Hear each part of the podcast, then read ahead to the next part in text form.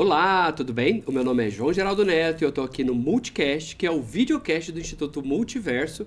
E hoje a gente está aqui para falar de uma coisa muito importante, muito uh, interessante também, onde a gente pode tirar muitos aprendizados. Eu já peço desculpa já de, de, assim, de prévia, porque eu tô tossindo, tô resfriado, posso espirrar, então vocês podem ouvir aí uma hora ou outra uma tossida, mas já vão entendendo que é porque eu não tô bem, mudanças climáticas, assim.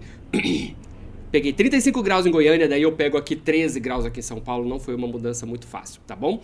E eu vou passar aqui agora para Fabiana, que vai introduzir o nosso convidado hoje. Vamos lá, Fabi. Introduzir. Fabiana. É muito sério. Quando me chamam de Fabiana, eu fico com medo, tá? É Fabi Mesquita. Lindezas, muito legal estar tá aqui mais uma vez. A gente está aqui hoje conversando com Marcos Souza, que vai falar sobre epidemia de transtornos mentais na população LGBT.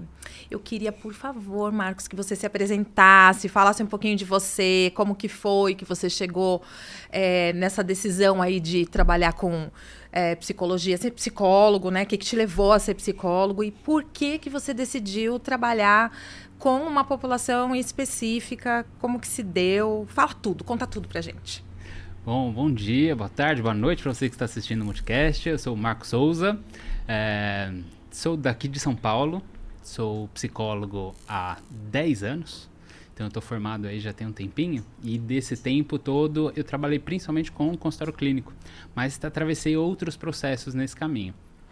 E falar de situações de saúde mental, principalmente da população LGBT, tem virado a minha bandeira a ser levantada, né? Bandeira essa que eu levanto também sendo uma pessoa gay, sendo uma pessoa queer. Uh, então, a gente está aqui hoje, vai ser um momento interessante compartilhar com vocês. Muito obrigado pelo convite, inclusive. Você tem um, um, canal no Instagram, né? Que foi como a gente se conheceu lá no Insta. É, você fala bastante sobre isso e eu acho muito interessante, porque a gente, por muito tempo, né, Marcos, a gente foi meio que. A gente tinha que se encaixar, a gente gay, né?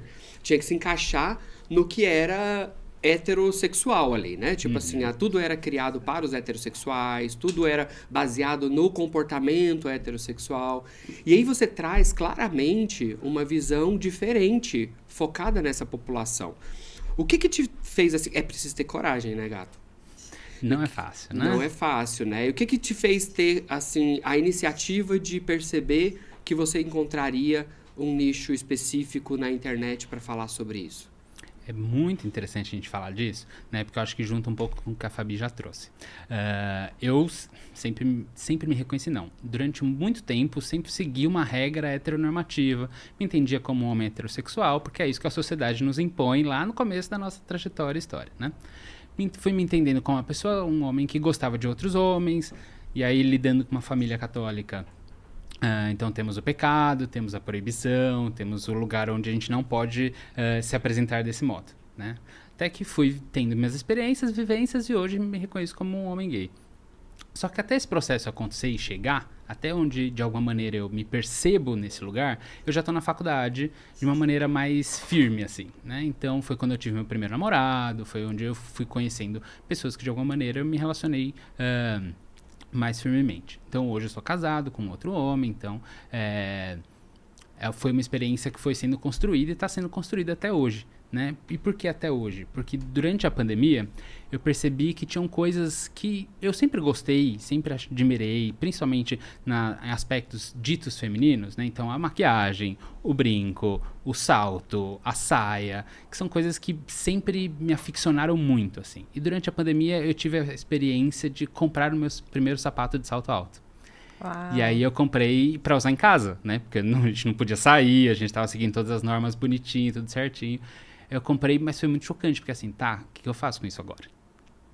Né? Meu sonho era poder usar ele livremente na vida, mas eu sabia que eu não podia fazer aquilo naquele momento. Inclusive porque eu não tinha em mim uma segurança capaz de dizer e ser dessa maneira. E você está usando o salto alto agora, é bom ficar claro. Né? Exatamente. Né? E uma saia maravilhosa. E uma saia. E aí eu resolvi trazer isso para o consultório, né? Então eu comecei a me apresentar assim no consultório. Então para os ah. pacientes foi um processo também de, de transição e mudança ali que eles foram percebendo. Um homem que performava completamente cis heteronormativo, com a roupinha bonitinha, a camisa polo toda vez, ou uma camisa social, camiseta. E aí eu comecei a introduzir a bermuda, que é algo que as pessoas falam assim, nossa, que absurdo, né? Como assim você vai usar bermuda? Então, gente, São Paulo faz calor É. Minha sala nem sempre teve ar-condicionado, então a gente pode usar bermuda, porque é só uma peça de roupa, né? E aí a bermuda, às vezes, ficava ali entendendo que só ela não estava sendo suficiente. E aí eu comecei a encontrar saias e fui atrás de saias que eu achava bonita. Saias, principalmente. E que é uma delícia, né? Quando tá incrível, calor, não você é? abre a perna, assim, dá aquela levantadinha, entra aquele ventinho por baixo. Mas pode Ah. ser complicado também se tem as pernas grossas, né? Porque dá uma raspadinha ali nas pernas, não dá? Sim, mas aí a gente vai encontrar a saia que faz sentido pra gente Sim. usar, né? Porque senão também, claro, não vou usar uma micro saia, porque eu entendo que pra mim não seria confortável tanto quanto pra pessoa que está na minha frente não seria confortável. Né? Porque é isso, é o lugar de conseguir entender onde eu me encaixo e o momento em que eu me sinto eh, apropriado para usar aquele tipo de vestimenta. E o meu consultório sempre foi e sempre será um espaço para qualquer tipo de vestimenta, para qualquer pessoa que por ali passa. Daí você se consideraria uma pessoa ah, queer? Porque, assim, é, eu, eu penso, assim, a minha experiência, né, é, com os meus amigos. Muitas vezes eu vejo amigos que são gays e que são extremamente é, heteronormativos, mesmo sendo gays, assim, às vezes com uma fala até machista, né? E, e existem muitas nuances, eu brinco sempre dos 50 tons de cinza entre uma coisa e outra. Uhum. E daí, assim, você, você se considera queer ou você acha que isso é só uma, uma libertação de estereótipos? Acho que primeiro eu comecei com o lugar da libertação do estereótipo, né? Então eu fui percebendo que, ah, tudo bem se eu usar, né? Mas claro, a gente vive numa sociedade que coloca as coisas em caixinhas, né? Isso também é um processo que é importante da gente olhar. Então, tendo uma caixinha que especificamente nos diz, olha, você pode usar o que você quiser, e talvez esse nome aqui possa ser inclusive uma quebra da norma e da obrigatoriedade de performar outro jeito, por que, que você não usa esse aqui também? Né? Então eu tenho começado a me identificar como uma pessoa queer. Me entendo como um homem gay e que performa de outras possibilidades. Né? Não tenho desejo de ser uma mulher ou de transformar o meu corpo fisicamente, mas os adereços eles não têm uma regra sobre o uso específico por pessoa. E né? não deveriam ter gênero, né? Não tem gênero. É A roupa. não, não deveria ter gênero. né? Jamais deveria ter gênero, né? Isso é o que eu brinco, né? Que eu falo que isso de dar gênero pra roupa é uma ideologia. Com certeza. Que tenta dizer que você não deve usar uma determinada roupa porque ela pertence E- a um gênero, né? E é importante deixar nítido que é uma ideologia ocidental, né, gente? Porque, por Exato. exemplo, eu morei na Indonésia, eu morei em Mianmar, e os homens usam saias, e as saias, muitas vezes, são uma roupa de gala. Sim. Quando tem é, uma formatura, um casamento, é justamente quando eles usam a saia como uma roupa de gala. Tem os seus códigos. Por exemplo, em Mianmar, ah, a saia do homem, ela, ela é como um pareô, que você enrola em volta do corpo. A do homem, você enrola no meio da cintura. E a da mulher na lateral. Mas a saia é a mesma saia. Então, é, a gente pensa que daí também tem uma questão bem do colonialismo, de, da, da branquitude também, que vende. Né? Essa coisa da calça ela é uma coisa que veio também com, com uma com uma carga cultural, né? Não apenas com a questão do gênero, mas de como a gente tem que se vestir do ponto de vista de uma branquitude mesmo. Com certeza, é interessante pensar isso, porque assim, né, se a gente olha, mesmo na Europa, em momentos anteriores, a realeza utilizava muita saia, inclusive homens. Né? Os saltos altos começaram Sim. para que os homens pudessem ser mais altos, né? numa época em que os homens tinham uma estatura mais baixa, e aí para que eles fossem mais altos, para que eles fossem mais respeitados, para que ele tivesse ali o lugar, principalmente a realeza. né? E aí isso se transforma, passa para o lugar da mulher, e aí tem um ódio sendo construído nesse lugar da diferença, né? Do que é de homem e do que é de mulher. Menino usa azul e o menino usa rosa. E usa todas as cores também, tá, gente? É que a gente baixinho não tem muita credibilidade, né? Eu uso saltos também. É, Eu ainda não uso salto. Eu tenho 1,72m, né? Você tem 1,69m, né? 1,69. Então a gente é baixinho, mas a gente tem sim credibilidade, porque na verdade a gente tá aqui na cabeça, né? Nossa. Exato. Deixa eu te fazer uma pergunta. É, ainda falando um pouco das redes sociais, assim, é, depois que você. Tem quanto tempo que você fala é, dessa. específico para a população LGBT dentro da internet? Olha, o meu Instagram, eu comecei, eu criei ele no meio da pandemia. Que foi quando eu realmente falei, ok, tá todo mundo preso em casa e talvez com o meu conhecimento e as minhas percepções de mundo, eu possa falar para alguém alguma coisa específica. Né? E foi quando mais ou menos eu comecei a falar diretamente e abertamente para a população LGBT. Primeiro, vamos começar já. Me fala qual que é o, o, o arroba dele. É arroba marcos.psicodrama. Ah, Marcos, por... arroba psicodrama. Deixa eu só fazer mais uma pergunta aqui. E aí você percebeu que, tipo, uma galera... É começou a te procurar, mais, uma galera mais LGBT começou a te procurar também para fazer acompanhamento? É interessante, né? Porque assim, para quando a gente trabalha de psicólogo, o que mais funcionava até então era o boca a boca, era o cartão que você deixava em algum uhum. lugar e assim por diante. E eu já atendia uma parcela de pessoas LGBT, principalmente homens gays. Né, que era que fazia parte ou da minha roda, de ciclo de, de pessoas, de convívios e lugares que eu frequentava. O Instagram ele permitiu que outros outro, outras letras da nossa sigla começassem a ter acesso ao meu conteúdo.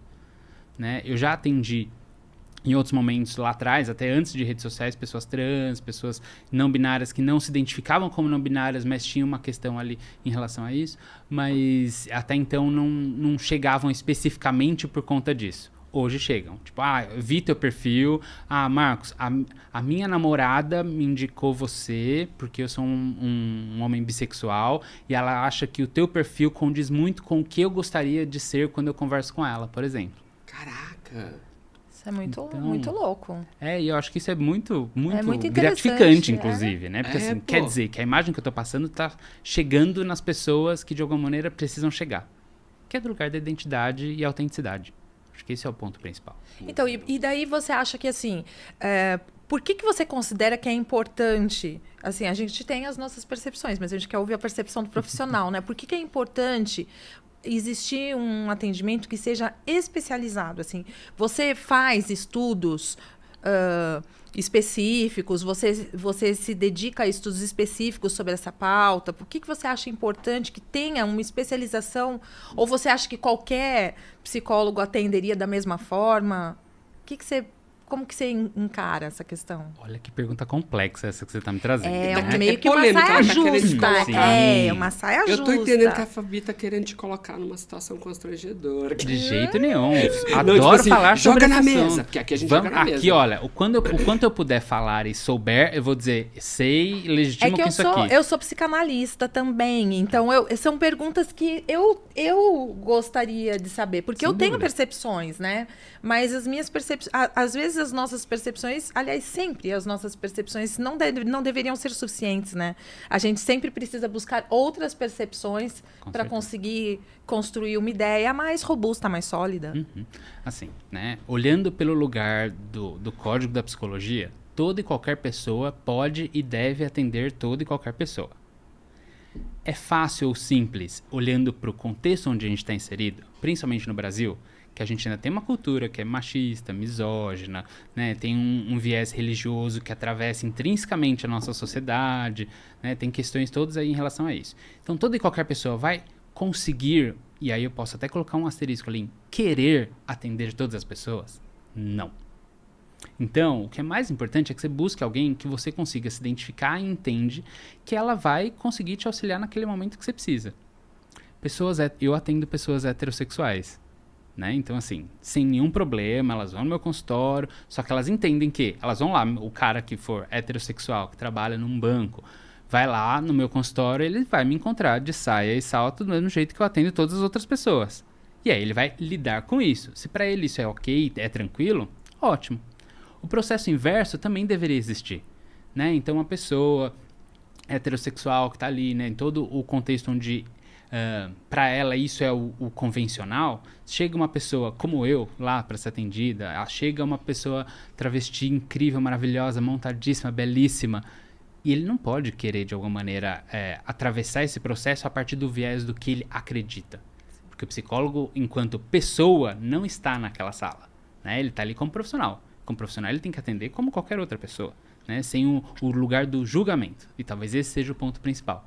Né? Quando a gente não encontra no outro uma possibilidade de troca, né? e essa troca é recíproca, tanto do profissional quanto do paciente, né? que é a, o que a gente chama de.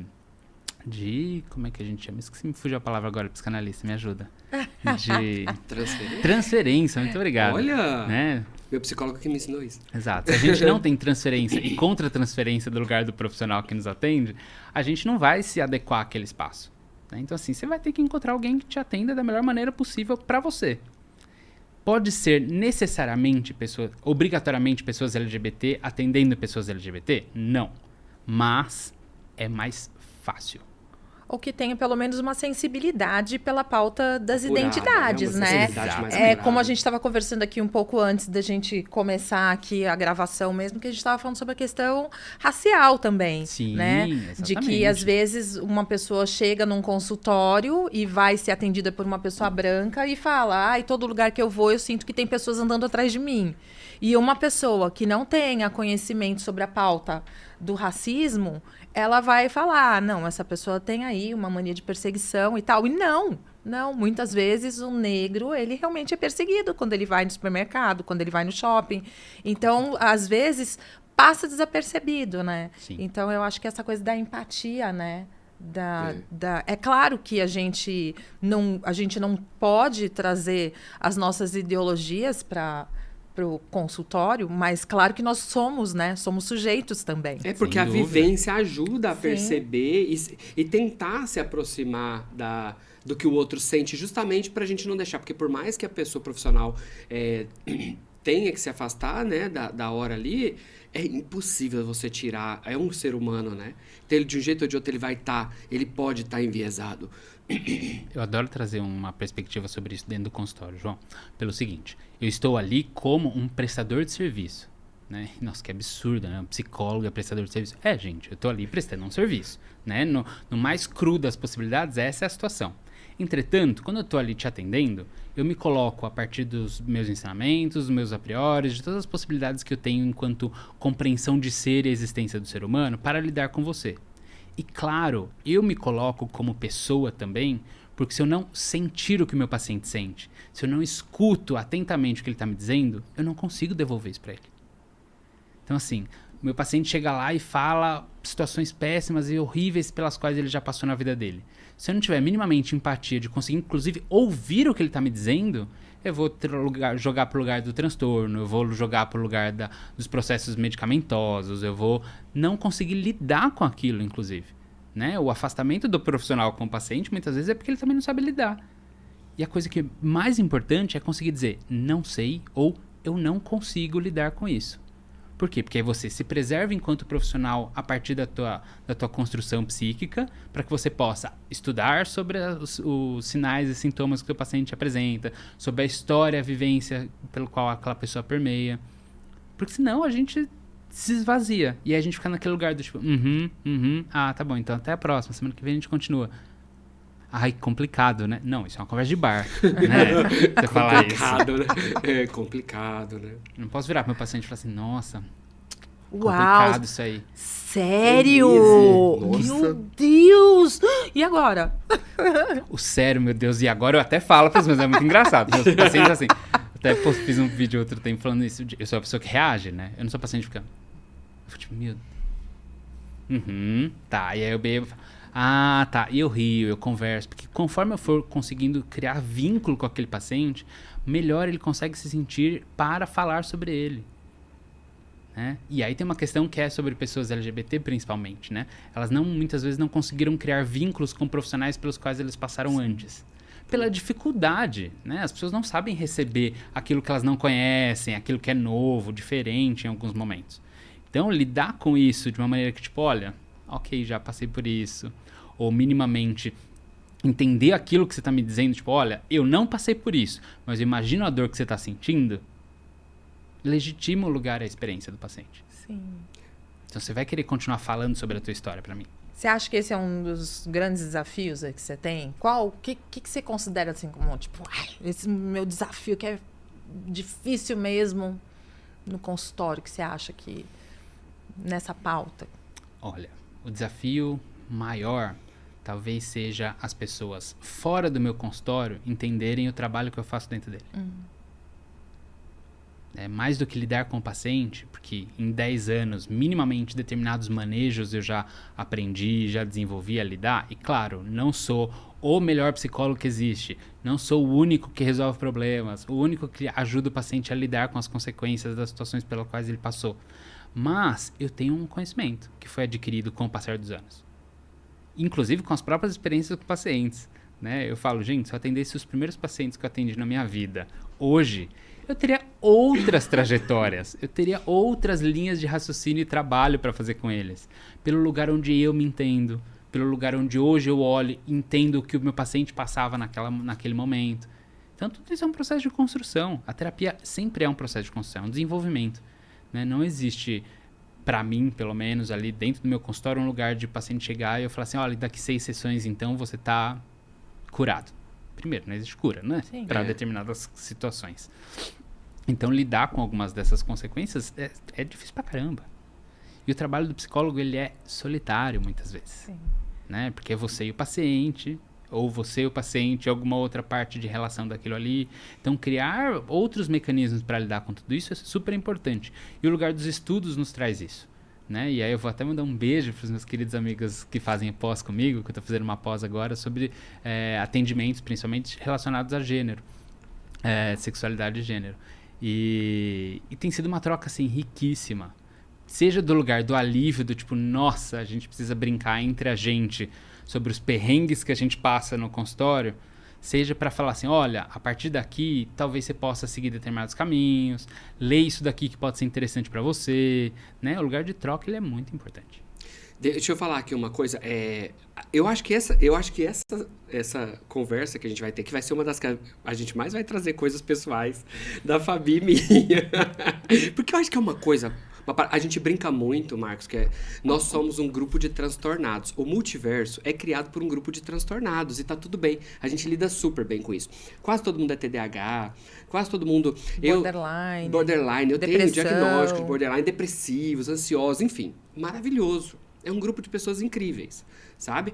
É, a gente tava até brincando Mas muita gente não botou fé, né? Muita gente não, Muita bo- gente não, botou fé por causa dessa dificuldade de foco que a gente tem, de objetivo, de se perseguir um objetivo, Imagina uma reunião com quatro sonhadores, né? TDA.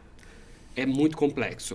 Mas aí o que acontece? Sem querer transformar isso aqui numa sessão onde nós falamos sobre nós, mas eu queria compartilhar com- sobre o meu psicólogo. Eu até perguntei pra ele agora há pouco se eu podia citar que ele é gay. Eu já falei sobre ele várias vezes e voltando um pouquinho naquela conversa que a gente teve agora há pouco sobre ser uma pessoa que tem uma, uma, uma característica de par. Tipo assim, trabalhar como pares. Porque uma das minhas maiores questões que eu trato agora, desde que eu tive um diagnóstico de transtorno borderline, foi justamente a questão do transtorno. Porque eu descobri que, na verdade, não eram os outros problemas. Era o borderline, que eu com 40 anos fui diagnosticado, sem entender o porquê que a minha vida toda foi uma complexidade. Mas era tudo é, um pouco mais direcionado. E aí, é, ele é gay, é um cara gay, Felipe. Love you como psicólogo, que eu já falei que não dá pra amar como, como amigo. Mas eu falei pra ele, o dia que a gente terminar a nossa terapia, você vai querer ser meu amigo? Ele falou, claro, João, você é um cara massa. Eu falei, muito legal, porque ele é um cara muito, muito legal mesmo, assim, sabe? Ele transformou a minha vida e eu tenho certeza que foi por causa dessa percepção, dessa sensibilidade que ele teve. Eu, desde os meus 12 anos, eu faço terapia, eu tenho 41. E eu nunca parei de fazer terapia. E eu nunca encontrei um psicólogo que sacasse as coisas, as minhas eh, paradas como ele, sabe? Tanto que na- no negócio ele não me diagnosticou como border, porque ele não pode, mas ele falou assim: João, isso está me levando a pensar nisso.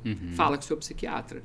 É, e aí ele veio trazendo o quê, o porquê. Aí ele foi buscando aquelas coisas, coisas que outras pessoas, eu já tive é, psicólogas evangélicas, que elas não conseguiam compreender o fato de eu ser gay. Uhum. Sabe, essa foi uma muito complexa, inclusive ela veio antes desse, a- o atual Felipe.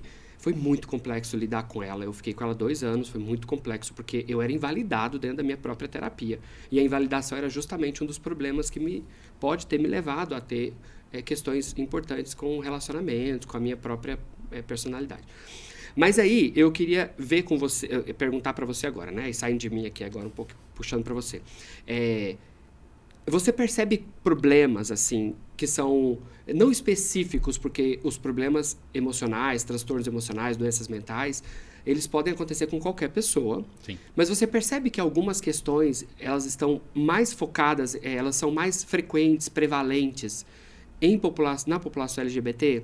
Por exemplo, ai, não sei, deixa eu ver se eu posso usar um exemplo aqui. Ansiedade e depressão.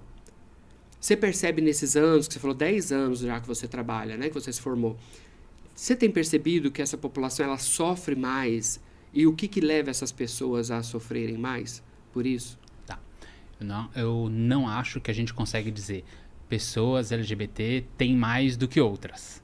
Mas, olhando para um recorte do qual a gente está inserido, não há dúvida alguma que pessoas LGBT tendem, tendem, né, têm a possibilidade de passar por situações de ansiedade, estresse, depressão, inclusive burnout muitas das vezes, em relação a pessoas heterossexuais ou que estejam dentro de um contexto heteronormativo. Por quê? Porque existe o um lugar que ainda se é, é visto e percebido durante muitos espaços, que é o lugar da necessidade de provar algo para alguém. Uhum. Né? Talvez João sempre consiga me dizer, e eu posso até falar de mim nessa hora, sim, como uma, uma criança que percebeu ser gay ou uma adolescente que percebia ser gay, eu precisava ser mais. Sim, cara, é né? é engraçado, né? Porque tanto que leva, eleva uma, uma, um pensamento sobre nós gays de que, ah, os gays são cheirosos, são mais cheirosos. Por que, que os gays são mais lindos? Os héteros têm isso, né? Por que, que os gays são mais lindos? Não são. É porque parece que existe uma tentativa de destaque né? Os gays eles precisam se arrumar mais para se destacar positivamente. Os gays precisam estudar mais para se destacar na escola porque já sofrem ali uma uma possibilidade de ficar uhum. para trás. É, posso agora falar um pouquinho de mim também. A, a, minha psicanalista maravilhosa, Yasmine Pereira, incrível, ela, ela fez uma coisa é, diferente do João, que, hum. que ele conseguiu perceber né, alguns transtornos, algumas coisas é, eu sempre tive essa peixe de ser a pessoa problemática, de ter depressão, de ter isso, de ter aquilo. Até um dia ela chegou para mim e falou: Posso falar a real? Você é muito bem resolvida, você é muito saudável, mas que difícil o estilo de vida. Uhum. Por questões políticas, de pais que foram presos na ditadura e torturados. E aí eu fiquei na clandestinidade de quando eu nasci, praticamente até os 15 anos de idade. E aí sempre fui para militância. Então eu era diferente das outras crianças da escola, porque meus pais eram comunistas.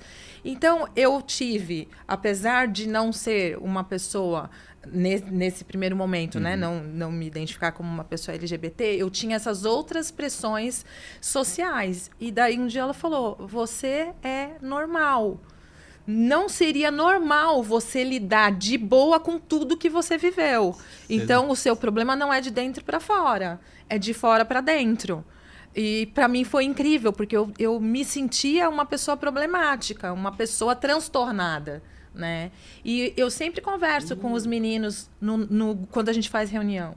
Nós não somos transtornados, né? Nós não, não somos pessoas problemáticas. Nós somos pessoas diferentes que decidimos estar na linha de frente para transformar o mundo.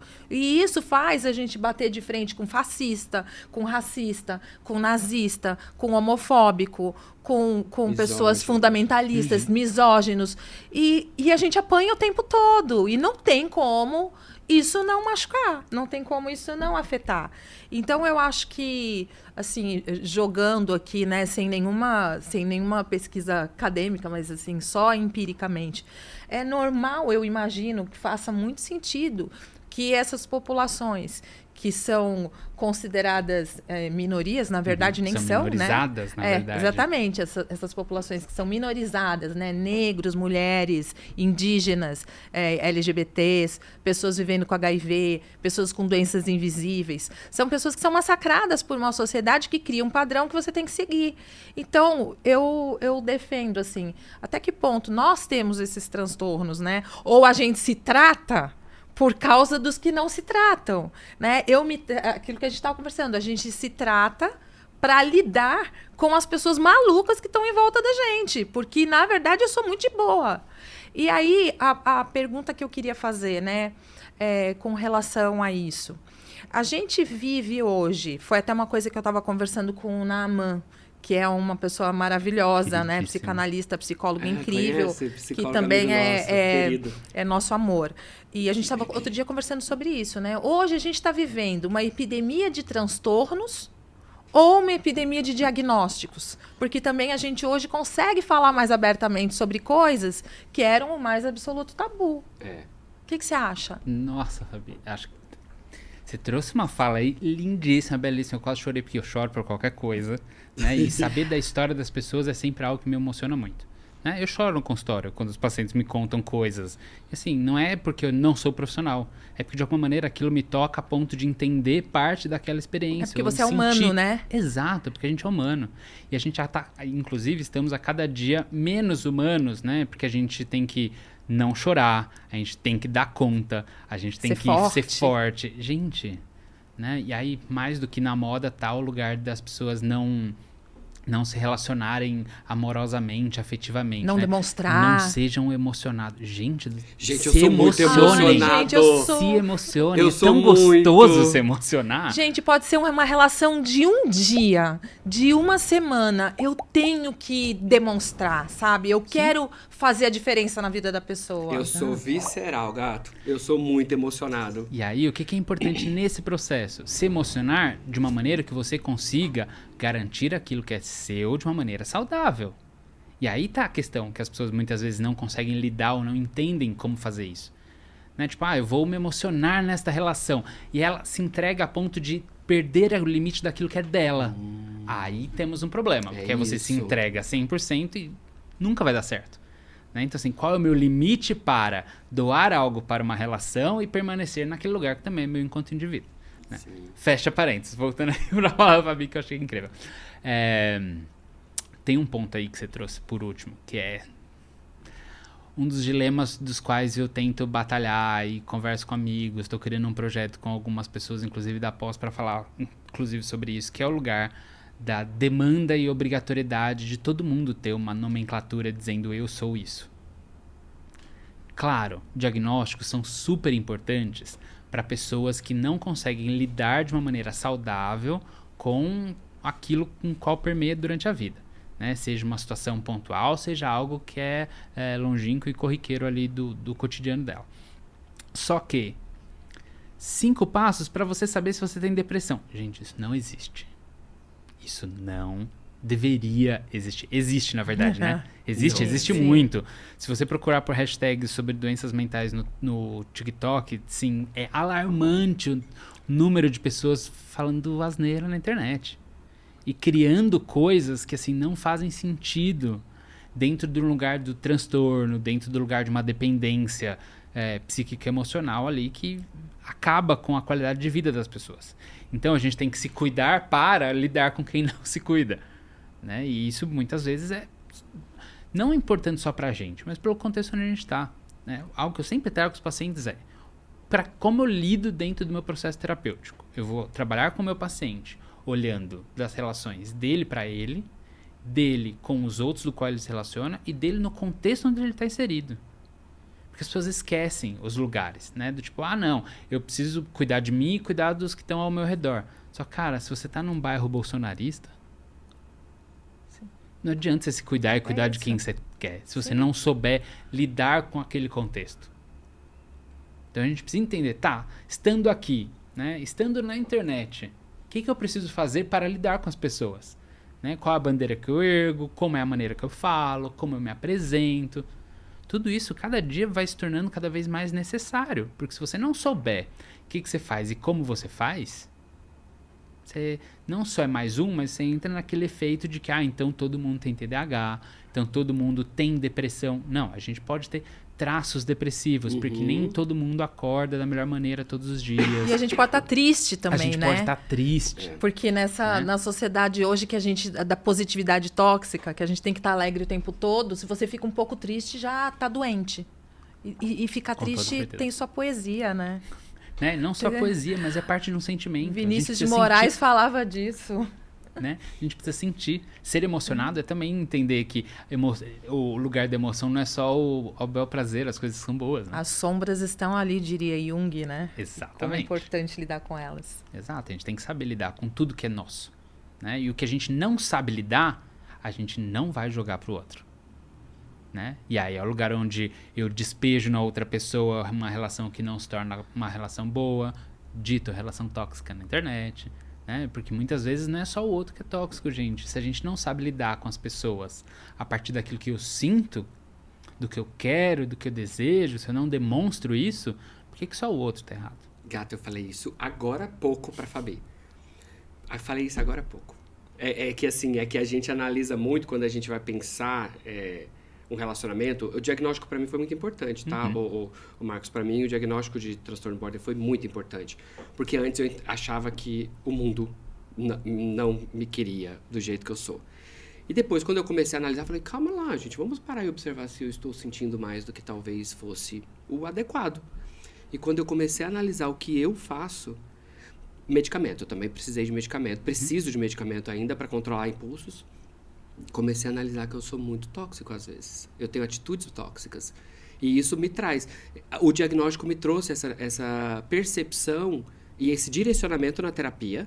Isso foi muito importante, uhum. tá? É o que eu falo. A terapia e o medicamento trabalham juntos é, é, a favor do que do meu objetivo, que é querendo ou não me ajustar a um padrão do que é mais adequado, vamos colocar assim, porque transtorno é aquilo que não está dentro adequado, estipulado pela, pela, pela sociedade. Mas é, é, é bem isso, a gente precisa se observar, sabe? Porque a gente tem muito costume de perceber os outros e se esquecer, né, nesse e é só o outro que tá errado, né? E sempre é o outro que tá errado, principalmente quando a gente vê, a, sei lá, quando você tá ali numa situação que você acha que é muito importante, porque você sente, é natural a gente sentir, mas a gente esquece que o outro também sente.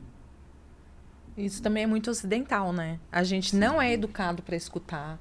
Você vai lá na Ásia, morei muito tempo. Vocês vão me ver muito falando da Ásia, gente, porque eu sou apaixonada. Morei no sudeste da Ásia. E assim, as pessoas te escutam de verdade. E é engraçado. Alemanha, e na Alemanha, onde eu morei, ninguém escuta. ninguém te escuta, e ninguém tá nem assim, aí pra ó, você. Você tá conversando com uma pessoa, ou você tá discutindo algum tema, a pessoa ela tá te ouvindo só para formular um argumento para te responder. Ela tá pensando ali, a mente dela tá a milhão. Tipo, eu tô ali com o João, eu tô falando, deixa eu ver o que, que ele tá falando pra eu poder pensar qual é a réplica que, que, eu vou é dar. uma coisa né? nossa, assim. Mas Porque é nós temos cultura de, é muito cultural, de tentar é ajudar dando uma opinião, não é, é. assim? E nem sempre ajudar. A gente quer também. A, a gente precisa se posicionar, se posicionar, o tempo todo, né? E, e, e, e, na Ásia as pessoas escutam e às vezes no final elas só fazem assim com a cabeça. Tipo, elas não falam nada. Tipo assim, eu fico esperando, mas. Ai, eu ia ficar meio frustrado, eu vou bater É real. engraçado. Eu, tipo, fala alguma coisa, você não tem nada é, pra falar pra mim? Essa Mas coisa da meditação. Né? Ai, mas será? É que eu preciso de palavras. O olhar, então, o por sorriso. Que que você precisa de palavras? Aqueles daqui começam assim, né? Leva essa. Fale-me pra, mais leva sobre essa, isso. Leva essa pra terapia. Por que, que você precisa tanto que as pessoas falem algo pra você? Vou Olha levar aí, pra é uma boa Felipe, essa, vou levar pra você, gatão. vou levar pra você. E, e, qual que é a tua abordagem psicoterapêutica que eu você sou psicodramatista. Por isso que ah, o arroba é psicodrama. Mas vem cá, o que, que é? Explica. O que, que, é isso, né? Porque é. de achos ninguém sabe o que é psicodrama. Você chora, você faz um drama. Praticamente, a gente pode até olhar por esse, por esse viés, né? O psicodrama é uma abordagem da, da terapia, é, de processos terapêuticos, que lida com a possibilidade de você interpreta de interpretação de papéis. Né? O criador, que é o Moreno, foi lá nas bases do teatro, que era da onde ele vinha, de alguma determinada perspectiva assim, e ele traz isso porque a gente, sim, ele parte da fundamentação do que ele fala é todos nós desenvolvemos, desempenhamos papéis. Então hoje estamos aqui como cada um de nós desempenhando o papel de videocaster. Sim. Né? Uhum. Que é diferente do papel de namorado, que é diferente do papel de filha, que é diferente do papel de psicólogo só. Né? Porque talvez eu no meu consultório não fale exatamente o que eu estou falando aqui, do jeito que eu estou falando aqui. Então, cada espaço, relação, é, contexto onde a gente está inserido, a gente desempenha o papel de um jeito diferente. Todos eles somos nós. Só que cada lugar e cada espaço a gente faz de um jeito diferente. E aí a ideia dentro desse processo terapêutico é conseguir aprimorar estes papéis que a gente desempenha. Né? Então, como, qual é o melhor jeito de, de ser eu mesmo no trabalho? Né? Então a gente vai lidar com você, com as suas relações de trabalho, com o trabalho que você desempenha, se você gosta, se você não gosta, o que, que você quer, de onde surgem os problemas. Ah, minha relação familiar, que papel que você desempenha na tua família? Né? Porque o filho, às vezes, não é só o filho. Ele é filho, ele é protetor, ele é cuidador, ele é responsável, ele é delinquente, ele é qualquer outra coisa que esteja ali. E aprimorar esse papel, né? lapidar esse papel, faz com que a gente consiga ser o mais autêntico possível. E você já trabalhou com Boal também, Teatro do Oprimido? Maravilhoso. há muito tempo eu não utilizo grande parte das vezes as partes dramáticas de, de, de contracenar no consultório. Né? Aham. Até porque a gente vai se adequando com aquilo que a gente precisa. Né? Então, grande parte hoje das vezes eu trabalho muito com atividade gráfica. Então, tem canetinha, giz de cera, lápis de cor na minha sala e não só para as crianças, os adultos também.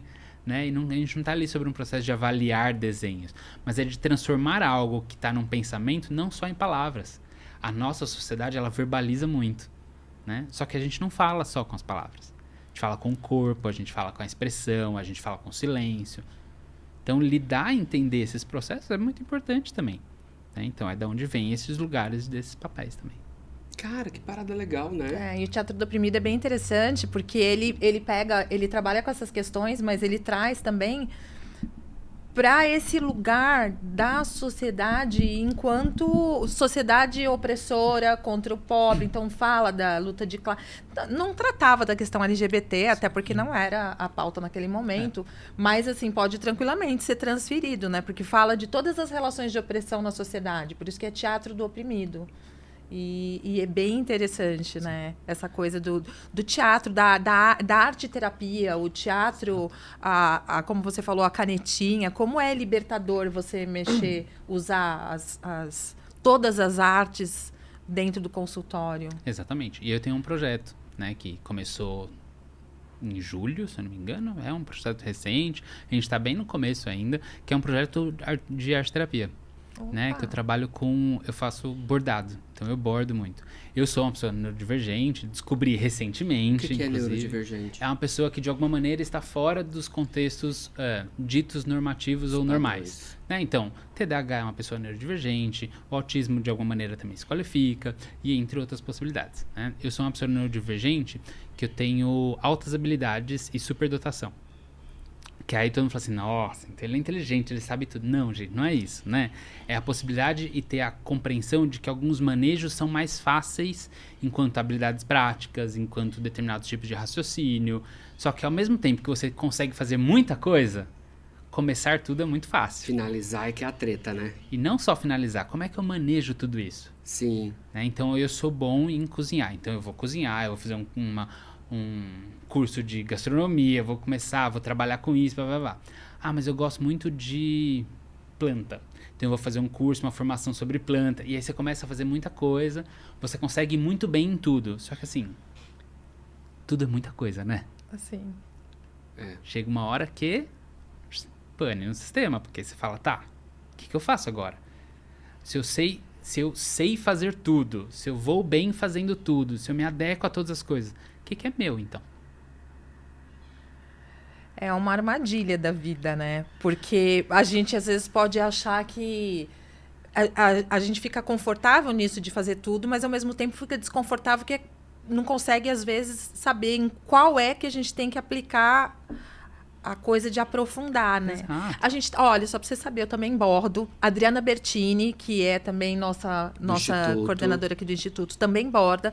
A gente está com um projeto costurando cuidados, é um projeto que trabalha bordado. A gente já foi em algumas casas. Uhum. é, a gente foi na casa Florescer. A gente, como que era o nome daquela outra casa? Só de, De homens. gays, de homens. Ah, é da, é da Casa Florescer É do também. mesmo, da- do mesmo grupo. É. A, gente, a gente montou um estandarte Ai, com as meninas. Elas bordaram telas e a gente trabalhou a questão da poesia, porque é isso, eu também tenho essas questões. Uhum. E aí, como é que eu trabalho? A literatura, a dança, a poesia e o bordado. Aí a gente fez um monte de oficinas, a gente fez uns. uns como se fossem uns, uns pequenos Quadrinhos. pedaços, como se os fossem quadrinhos, assim. e a gente formou um imenso estandarte Que com a maravilhoso. voz dessas mulheres trans em situação de rua. Então, aqui já estou jogando para você Já- que já quando a gente sair do ar, a gente já vai fazer aqui um, um bem bolado. É, quem Com sabe, certeza. né? Agora já tem mais um profissional aí É um bando juntar. de gente maluca junto. a gente Todo, consegue. aqui todo mundo tem neu- é, neuro, Olha, eu sempre uso o exemplo do Leonardo da. Vinci, tá? Eu tive um psiquiatra que ele falou pra mim que ele nunca ia me, me medicar pra para déficit de atenção. Ele só me medicou enquanto eu estava escrevendo a dissertação de mestrado, porque estava me causando sofrimento. Exatamente. Porque de resto ele falava assim: Você tá sofrendo com isso? Eu falava: Não, mas as pessoas ficam irritadas. Ele falava: Então manda a pessoa se medicar, manda a pessoa para cá, porque eu tô aqui para tratar a sua dor. Se você não tá sofrendo, eu não vou te medicar e eu não vou te tratar. Tá te causando problema? Não. E aí ele usou o exemplo do Leonardo da Vinci, que o Leonardo da Vinci, você pega as coisas dele, você vai lá nos museus e tal, tem um monte de obra inacabada. É. Um monte de coisa que ele nunca terminou. Porque a- ele era pintor, inventor, Exato. lá, ele era tudo, né? Aí ele falou assim: tá bom, só que desse monte de coisa inacabada, as poucas coisas que ele levou até o fim, Primorosa. É. Aí ele falou: imagina se alguém tivesse medicado esse cara. A gente Dado não uma- ia aquele ter. remedinho que dá pra pessoa. Aquele que Ele remedinho falou, que dá pras a crianças. gente não ia ter as obras do Leonardo da Vinci, porque é essa essa essa criatividade, né? Então, assim, por que, que a gente também trata isso como um problema, né? Por quê? Porque a gente tem uma normatividade de como uma pessoa tem que ser. E tudo bem ser desfocada. Isso faz mal pra você? Tá fazendo mal pra humanidade? Então por que, que você tem que ser focada? E aí, eu até emendo um ponto aí, Fabi, que assim, a gente tem que ser focado no quê? Sim, Porque assim, gente, todo mundo começa coisas e não termina. Porque isso é normal, porque às vezes a gente perde interesse, às vezes é difícil, às vezes é, é cansativo, é monótono. E tudo bem se a gente não terminar. O problema é o lugar do julgamento do tipo, nossa, não terminei de novo. O que vão falar de mim porque eu não terminei? Nossa, comecei algo e vou parar na metade? Vai. Se não estiver fazendo sentido pra você, vai larga. né? E aí é entender, claro, começo tudo, paro tudo, nada nunca faz sentido. Então, peraí, né? Sim. Vamos olhar para o panorama geral e entender. O que, que então faria sentido você começar e terminar? Porque aí a gente vai caminhando para um outro espaço. Mas eu ia dizer. Ah, da medicação. Que eu acho que é fantástico isso. Porque assim, eu indico meus pacientes para o psiquiatra. Indico. Quando eu entendo que existe uma necessidade. E o que, que eu sempre explico para eles? A utilização do medicamento é para regularizar algo que está desregularizado. Só. A partir do momento que a gente está regular, nosso corpo consegue produzir aquilo sem a necessidade do remédio, né, do lugar do desmame e tudo, a gente vai parar de usar o medicamento. Ou às vezes você até ajusta algum comportamento que você te incomoda no início, depois ele passa, você se ajustou, né? E aí você já não sente mais necessidade de usar aquele medicamento, né? Exato. Você aprendeu a lidar. Lembrando aqui, gente, que não para em medicamento por conta, tá? Se o profissional te passa um medicamento, você conversa com ele se você quiser parar de tomar. Sem interrupções absurdas, assim, porque isso só causa danos, nunca é bom. Exatamente. Deixa eu te perguntar aqui com relação a, por exemplo, é, estigma e discriminação, né? Já que a gente fala aqui de população LGBT, de transtornos, de doenças, enfim. Vamos, primeiro, qual que é a diferença de transtorno, doença mental, transtorno mental, doença, transtorno emocional? O que que, o que que, o que que é cada um? O que que é mais adequado de dizer para cada situação? Acho que cada pessoa, de alguma maneira profissional, né, vai lidar com um determinado nome para alguma coisa, mas é importante, vou fazer o recorte aqui que é importante, que é, nem todo mundo tem transtornos. Né? Às vezes a gente pode ter traços específicos sobre aquilo, e para que a gente tenha o diagnóstico de um transtorno, a gente precisa fazer um checklist lá, que apenas o profissional qualificado vai te dizer, tem um transtorno. Não é um TikToker que vai te falar que você tem um transtorno, tá? Porque isso me aborrece, acho que vocês já perceberam que eu luto com isso diariamente na internet. Porque os pacientes chegam, ah, porque eu vi na internet que eu tenho um transtorno do. do não é do Pequeno Príncipe, sei lá, qualquer alguma das coisas, do, do menino ingênuo, do menino que faz tudo. Gente, é um. E começam a Do surgir pequeno nomes. príncipe de Do Maquiavel. Pequeno Príncipe de Maquiavel. É, do tipo. Maravilhoso, né?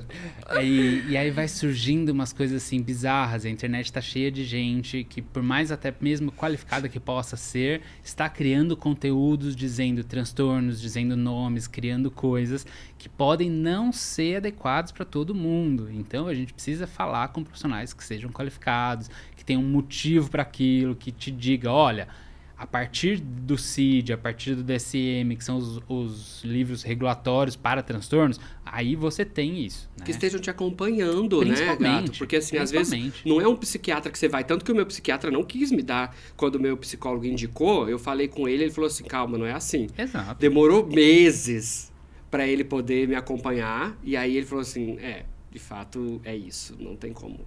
Entendeu? É, Ele relutou, ele não queria me, me dar. dinheiro. Eu falei: então tá bom. Aí, tipo, quem sou eu para discutir com o psiquiatra? Eu só estou aqui dizendo que o meu psicólogo indicou. Mas é, é, é, é uma coisa de acompanhamento, Sim, né? Não é uma coisa que você vai numa primeira consulta com o psiquiatra e ele diz, ah, de fato a gente vai, a gente vai precisar tratar isso aqui dessa maneira, né? E eu acho muito ruim, sabia, profissionais que dão remédio pra gente, ficam trocando de remédio, assim. Eu me lembro de um, de um psiquiatra que eu fui, fiz uma queixa que eu não... Eu tinha várias queixas. Era, é, eu brinco, muito transtornado. E tá tudo bem, eu brinco com isso numa boa. E ele me passou três remédios. Eu fiquei sem dormir. Eu fiquei quatro dias sem dormir, extremamente irritado. Voltei nele e falei, doutor, eu não aguento mais, eu tô surtando. Ele me passou um outro remédio para dormir. Um remédio, um benzodiazepínico super complexo. A gente não fala nome de medicamento aqui, mas a classe tudo bem. Uhum. E aí eu comecei a tomar o remédio, só que eu dormia dopado. Eu, eu fui ler sobre o benzodiazepínico, eu falei, cara, essa merda vai me viciar. Eu não vou tomar isso. Aí voltei nele e falei, eu não quero isso. Aí ele, ah, mas é que assim tem que ser troquei de psiquiatra. Então, assim, o cara só queria me resolver o meu problema daquela hora. Ele não queria, sabe, resolver o problema, a causa. Ele queria ser paliativo, resolver o meu problema. Mas aí, João, tem uma questão que talvez não seja, inclusive, só do médico, sabia? Porque as pessoas chegam nos consultórios dizendo: eu quero esse remédio, que é o que o meu amigo toma, que é o que eu li na internet que funciona para hoje e que vai me resolver os problemas. Por isso que o, lugar da, das redes sociais, eu, eu bato tanto nessa tecla dizendo quão é, inconsequente podem ser determinadas falas se elas não estão diretamente embasadas de uma maneira que faça sentido para as pessoas. Né? Tudo bem, eu, eu sei de muitos conteúdos, só que eu preciso saber como eu falo isso para as pessoas. E não é através do clickbait, gente. Ai, não pode ser. Que merda isso, né, cara? Internet, isso é lixo na internet demais. E aí, se a gente não é, entende que o medicamento não necessariamente vai funcionar no mesmo dia que você toma, né, calma, cara, é um processo. Não, e às vezes o cara também não vai te dar o medicamento no primeiro dia que você foi. Né? Exato. Né? Porque, porque existem transtornos, inclusive, que a, o cliente, ele é até manipulador. Sim. Então, você precisa observar, é falando, né? né para saber se você realmente necessita. Eu, eu já fui com uma, com uma pessoa levar uma menina adolescente. E aí a médica falou ah, a gente vai conversar a gente vai voltar assim assim assim. Ela aí ela falou mas e que, que remédio que você vai dar? Ela falou não posso dar nada ainda uhum. porque eu ainda não tenho. Eu não, não tenho parecer. diagnóstico não, não tá não tá fechado ainda. A mulher saiu pé da vida como assim? Eu vim até aqui paguei a consulta e ela não me deu nenhum remédio. É Nossa, louco a sociedade né é viciada em remédios. É. é. Mas eu vou, eu vou, vou confessar, eu já fiz isso. Inclusive, quando eu, quando eu fui procurar saber o porquê que eu não conseguia ler um livro, aí eu fui lá e vi que eu tinha TDAH, fiz uma neuropsicoavaliação. Neuropsicoavaliação. Aí levei para o psicólogo, ele viu lá que eu tinha, tipo, um, um coeficiente de inteligência, que eu era um super inteligente, eu me achava um estúpido, idiota, porque eu não conseguia nem ler um livro. Ela falou, João, você é um cara super inteligente. Aí cheguei e pedi pro, pro, pro psiquiatra, que eu levei o, o documento lá, falei, eu queria eu queria um, aquele remedinho para TDAH. Uhum. Aí, aí, ela era uma, uma médica, ela falou assim: Não, João, calma, vamos analisar melhor, talvez você tenha um outro. Eu falei: Não, mas eu queria testar. Ela me deu para eu testar. Eu achei uma merda. Assim, foi bom porque eu consegui trabalhar, mas os efeitos colaterais foram uma merda. Então eu usei ali os 30 dias que eu tinha a caixinha depois eu desisti, porque aí foi na terapia que eu fui ajustando. Para você ver. Isso não é um cara estranho da internet. Eu que sou um cara que me informei. Você que é um cara informado. estranho da internet. Hã?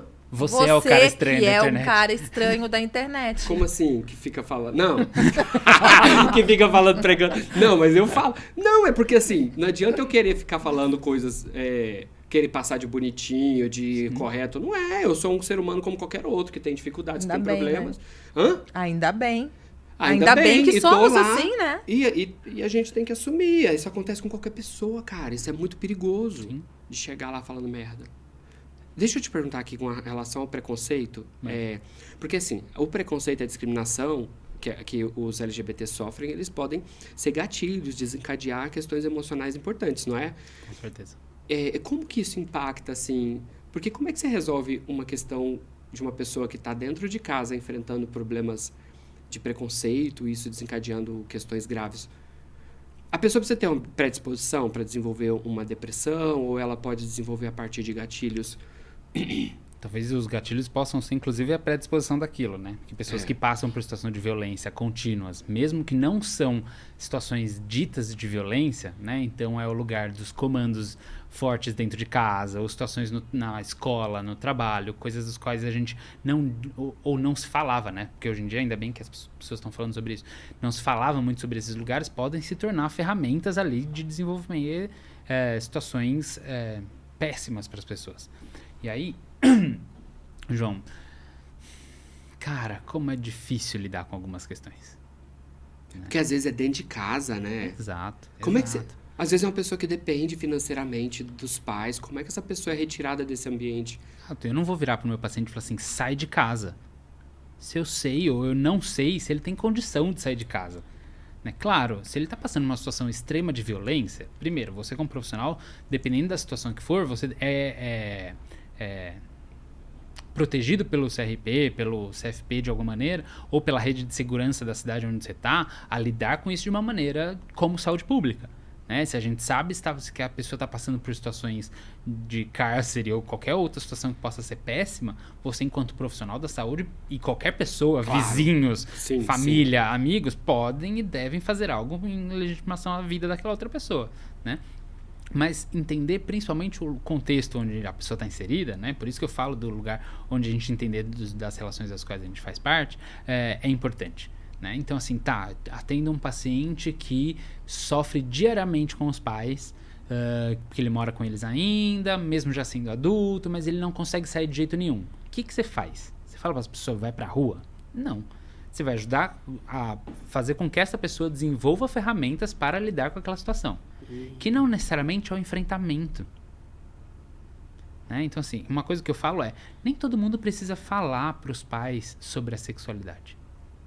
Cara, você vai falar se você quiser, se fizer sentido para você. Tem pessoas que eu já atendi que eram pessoas que tinham uma sexualidade diferente daquela com a qual ela performava, mas ela escondia porque os pais eram super mega religiosos e ele sabia o que ia acontecer caso ele falasse. Pra que, que eu vou dizer pro meu paciente? Não, mas você tem que falar pros seus pais. Cara, ele ia apanhar do pai dele. Ele ia ser obrigado a frequentar uma igreja que tentaria curar ele. Então, assim, não. Você não precisa falar pra essa pessoa que não te quer desse jeito. Então, quem são as pessoas que querem você? Quem são as pessoas que estão do seu lado? Vamos criar uma rede de segurança com essas pessoas. Né? Vamos entender os lugares onde você pode ir, onde você pode ser quem você é.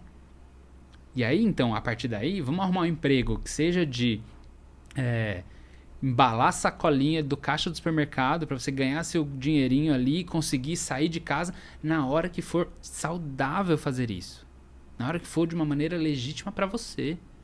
Né? Eu não posso simplesmente ser inconsequente e falar: ah, não, sai de casa porque essas pessoas aí não te abraçam. Tudo bem, eles não vão abraçar mesmo, mas qual o lugar que essa pessoa vai estar, né? Se eu só falo para ela sair de casa. Tem que ajudar ela a ter essas ferramentas para isso. Né? O processo terapêutico ajuda nesse lugar de, de desenvolvimento de segurança, no lugar de desenvolvimento da própria identidade, da pessoa conseguir se perceber. E se a gente não lida com isso de uma maneira é, é, pertinente, inclusive, a pessoa ela não consegue se relacionar. Né? E ela não vai sair desse espaço. Nunca. E ela se torna dependente, essa dependência vai se tornando cada vez pior. Posso fazer uma pergunta aqui na sua frente? É porque a gente tenta fazer uma jogadinha aqui, mas eu vou fazer uma aqui. É, seguindo isso aí, é, o autopreconceito, você entende o, o- o conceito, assim, você falar, porque eu nem sei se isso é científico, mas enfim, é um termo que eu uso muito no HIV. O autopreconceito é uma parada que dificulta muito a vida das pessoas que vivem com HIV. É, no caso das questões LGBT, de sexualidade, de, de orientação sexual e de gênero, é, essas questões também podem pegar muito, né? Porque esse mesmo indivíduo que está ali em sofrimento dentro de casa, porque os pais não aceitam ele como uma pessoa é, queer, LGBT, também pode ser uma questão de, do, de uma questão de percepção, de autopercepção, que o coloca numa situação de extrema vulnerabilidade, não é? Emocional. né? Que é o lugar da autoaceitação, muitas vezes, né? E aí, quando a gente reconhece algumas coisas, é super importante. que a gente estava falando antes, né? Gente, eu, eu era muito homofóbico. Eu já fui muito homofóbico. Eu falava, pra que se vestir desse jeito? Nossa, pra que se beijar na rua? Não tem que se beijar mesmo, né? Isso é da intimidade. Cara, porque eu simplesmente repercutia aquilo que o lugar onde eu estava inserido, onde a sociedade que eu vivia me dizia que tinha que ser ou que eu tinha que fazer. E aí eu não entendia como eu falava isso, isso ressoava em mim de um jeito amargo, assim, né? Porque eu falava menosprezando aquelas pessoas que estavam vivendo a vida delas de uma maneira que talvez eu quisesse viver a minha e não conseguia nomear aquilo naquele momento. A partir do processo que eu começo a entender, não, mas espera aí. Eu não posso falar mal deles se eu quero ser como eles. Né? E aí eu faço um recorte de que nem toda pessoa homofóbica é uma pessoa gay, LGBT. Ah, né? eu ia te perguntar Porque isso neste momento. Eu acabei de anotar aqui, ó. Porque a sociedade joga muito isso, né? Isso, Assim, eu queria as redes sociais isso. falam isso o tempo todo. Nossa, aquela pessoa foi homofóbica. Ah, então aposto que ele é enrustido. Tipo, não, gente, talvez ele não seja enrustido, ele só é uma pessoa ruim, tá? E, inclusive, pessoas enrustidas que menosprezam as outras, eu nem sei se eu queria que tivesse junto com a gente ali na nossa, no nosso vale lindo e maravilhoso, entendeu? Exato. Não, a gente manda eles pro inferno. A não gente não. conversou. A gente é, esse- pro- A gente conversou sobre isso esses dias sobre um deputado. Que Exato, alguém falou. Ah, eu acho que ele é mal resolvido. Eu falei, gente, não acho não. Ele tem, tem toda a pinta de, de hétero. sociopata, é um Não, psicopata não, mas o que mesmo, eu tô né? Dizendo assim, pessoa- eu, eu olho pra ele, eu vejo realmente um homem hétero. Só que é um homem hétero desgramento, entendeu? É um homem hétero Eu acho que uma pessoa- Preconceituoso. É, Eu tô- eu tô- eu tô- do mal. É uma pessoa do mal. Eu tô aqui diagnosticando aqui, tá? Eu não sou profissional, então eu posso falar Uhum. mal, mas não posso não, mas enfim, eu vou falar assim mesmo. Mas pra mim, é uma pessoa que tem traços de psicopatia muito fortes, de perversão. Eu não sei, Sabe, João. ele- Eu, é. eu li uma Ah, eu coisa. percebo, eu ele é uma li uma coisa, não. perversa. Eu li uma coisa recentemente sobre isso, do risco imenso que existe a gente ah, pa- patologizar essas pessoas que Ah, já vi. porque. A, a gente tá passando um pano, entendeu? Uhum. A gente tá dizendo que as pessoas fazem essas coisas porque elas têm uma patologia, uma doença, Transtorno, né, um no transtorno que elas não podem controlar. E na verdade, existem pessoas, um cara que escraviza, um cara que explora, um cara que bate na mulher. É, tinha uma novela que tentou trazer a questão da, da violência contra a mulher e que todo mundo falou, ai, que maravilha, que ótimo, que tá mostrando. E era um cara que Batia com a batia com a raquete, né? raquete e tal. Clássico. E ele era completamente psicopata. E, e foi um desfavor. Parecia que era uma coisa legal, que estava trazendo a pauta da violência contra a mulher, mas foi um desfavor. Por quê? Porque fez as pessoas acharem que os caras que batem em mulheres são malucos. E os caras Mas que batem em mulheres são normais. Mas maluco, eu, eu, eu vejo assim. Eu é tô usando a palavra, tá? Sim. Inadequada, Sim. gente. Mas É, o que eu gente, tô a gente- dizendo... Do convívio O- social, o, que eu dito, tô, o que eu tô querendo dizer é o seguinte: os homens que batem nas mulheres são simplesmente homens que acham que são superiores às mulheres. E não é porque eles têm um, um transtorno mental. Não. Como o cara que muitas vezes é homofóbico. Eles fazem isso porque eles têm um lugar de privilégio que eles querem manter. Então é por isso que opri... Por que, que oprime o negro? Por que, que oprime o LGBT? Porque eu quero manter um, um status quo da sociedade onde eu sou privilegiado. E se eu acabar com esses com esse status, eu deixo de ser privilegiado. Então não tem nada de, de disfuncional nisso, muito pelo contrário. É uma coisa muito pensada, muito organizada. Eu quero isso para poder continuar dominando essas pessoas, porque na medida que eu domino essas pessoas, essas pessoas me servem.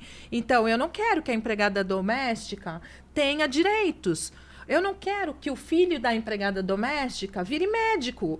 Porque daí ela vai deixar de ser empregada doméstica e eu vou ter que lavar minha própria louça. Fabi, mas até que ponto é passar pano ao dizer que uma pessoa, por exemplo, é, dizer que uma pessoa é psicopata não tira ela de ser uma pessoa criminosa. Não, Porque ela não, não cometeu um crime porque ela tem uma patologia. Uhum. Ela cometeu um crime porque ela é uma pessoa que cometeu um crime. Então, assim, Mas os defensores vão colocar ali, porque, ah, não, mas ele só fez isso porque ele estava em ele crise. tinha- Por não, mas exemplo- aí, quando você fala de, por exemplo, transtorno de personalidade, não dá pra você dizer que a pessoa é uma, uma pessoa doente.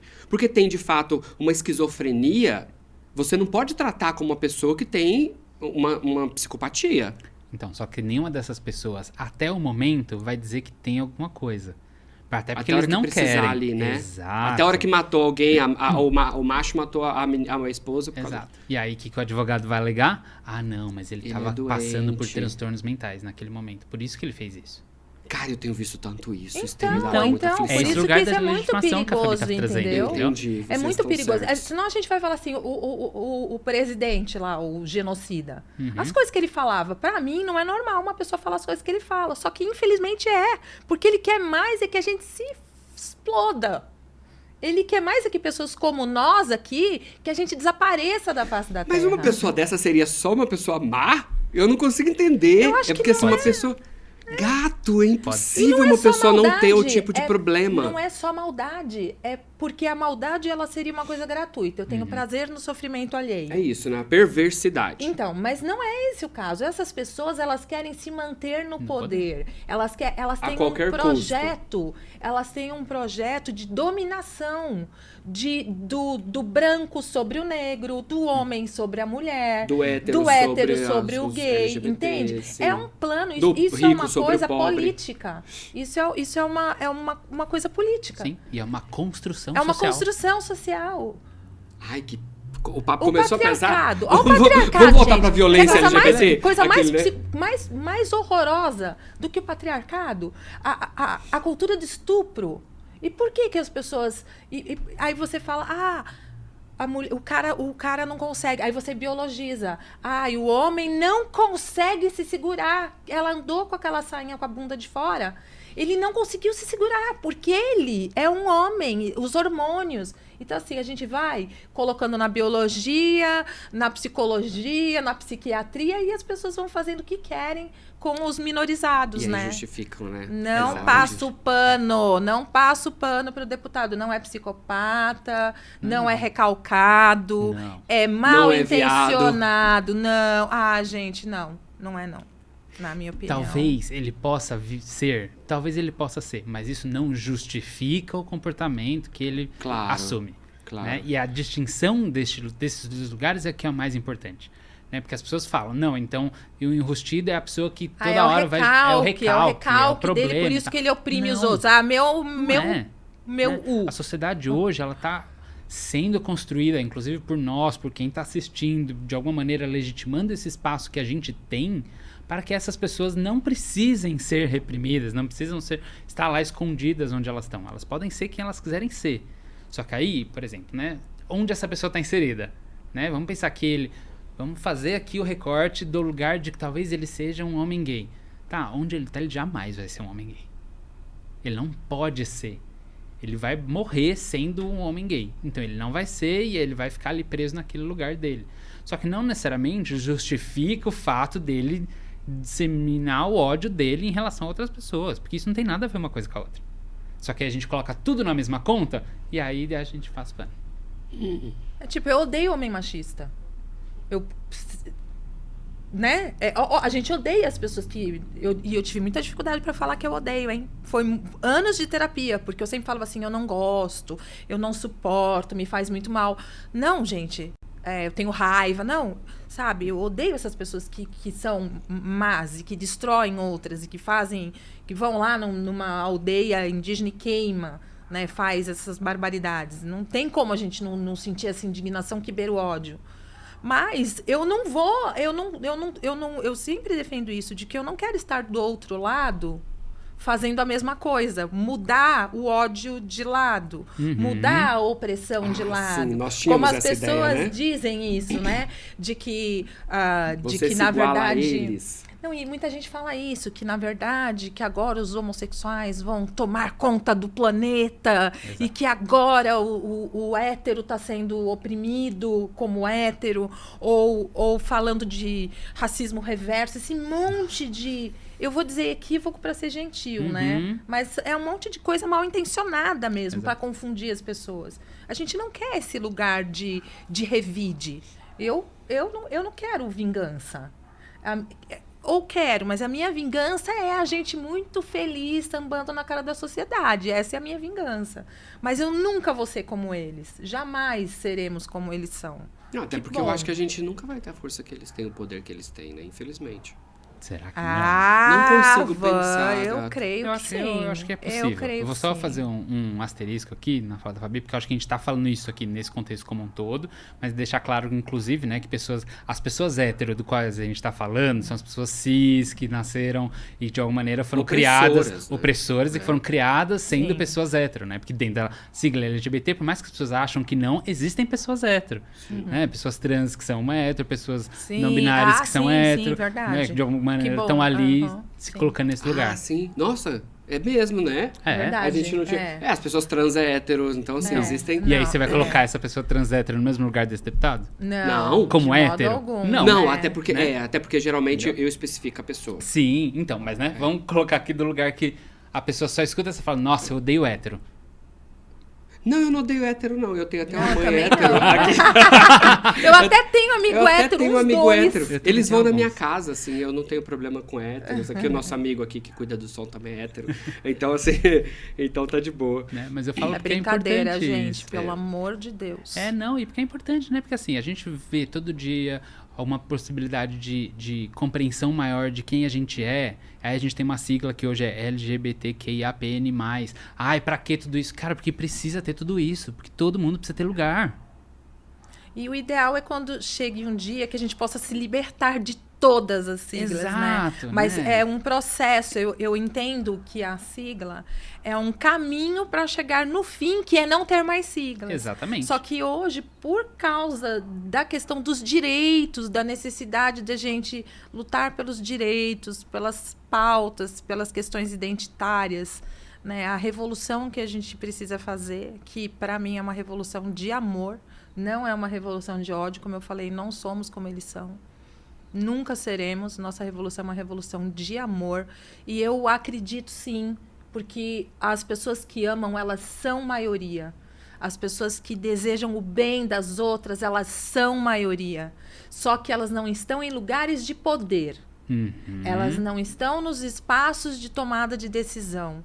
Mas quantas pessoas você conhece que são legais? Muitas. Quantas pessoas você conhece que são ruins? Menos. Poucas. É, menos. Poucas. Bem a menos, gente gente. conhece, só que o que que, o que que sai na capa do jornal? A pessoa que salvou o cachorrinho? Não. A gente precisa botar lá no algoritmo do, do Uhum. Instagram para ficar aparecendo coisa fofa. E aparece. Sim. E esse, essa é uma, é, uma, é uma estratégia de sobrevivência para mim de saúde mental. Sim, sim. Colocar lá coisas fofas, bichinhos resgatados, pessoas legais, pessoas que fazem trabalho voluntário. Isso me faz bem. Saber que eu não estou sozinha no mundo. Deixa eu te falar aqui uma coisa sobre performance. Performance. É, aqui todo mundo é internacionalizado, você já percebeu, né? Brincadeira, porque ela morou muito tempo fora do Brasil, eu tive algumas oportunidades de morar fora, e eu tive duas oportunidades que me chamaram muita atenção. Duas oportunidades assim. eu passei um tempo em Berlim, pe- perto da Berlim. E, e lá eu fui em duas festas muito grandes. Uma era a Parada LGBT de Berlim, que aconteceu muito próximo de uma outra festa chamada. Eu esqueci o nome agora, mas era tipo a Love Parade, que era a antiga Love Parade, que mudou de nome porque teve um desastre lá, mas era a mesma coisa, era uma festa de música eletrônica e a parada gay. Nas duas festas, eu fiquei totalmente confuso, porque eu não conseguia entender quem era gay e quem era hétero. Porque todo mundo parecia gente, entendeu?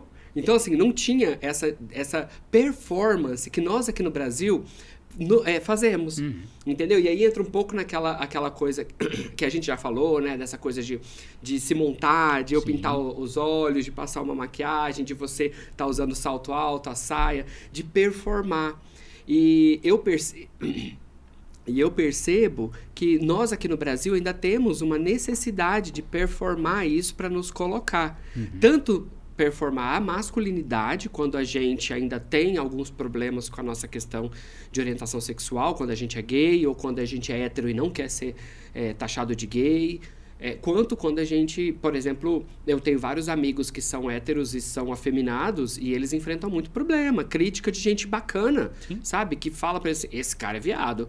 E o que, que você acha disso, assim, dessa performance? Você acha que essa teoria que eu construí, baseado na minha percepção nesses eventos... Ah, e outra coisa, pintar a unha é uma coisa que me chamou muita atenção. Lá na Alemanha, eu já pintava a unha, é, eu até queria ter pintado hoje. Eu também queria, falar com não deu você. tempo. Ah, eu queria estar pintado de preto, que é a cor que eu gosto de pintar as unhas. é, lá quem pintava as unhas eram os héteros. E eu achava que eles eram os gays. E aí, quando a gente tava na conversa, que convivia um pouco mais, Uhum. aí o cara, não, eu sou hétero. Aí eu, ah, então tá. Só- os gays não pintavam as unhas. Porque Os- o código é outro, né? Era outro código. E tipo assim, eu falava, caralho. Só que não era uma performance masculina pintar as unhas, era simplesmente um gosto. Sim. O que, que você acha dessa parada de performance? Você- acha que eu tô certo nessa percepção?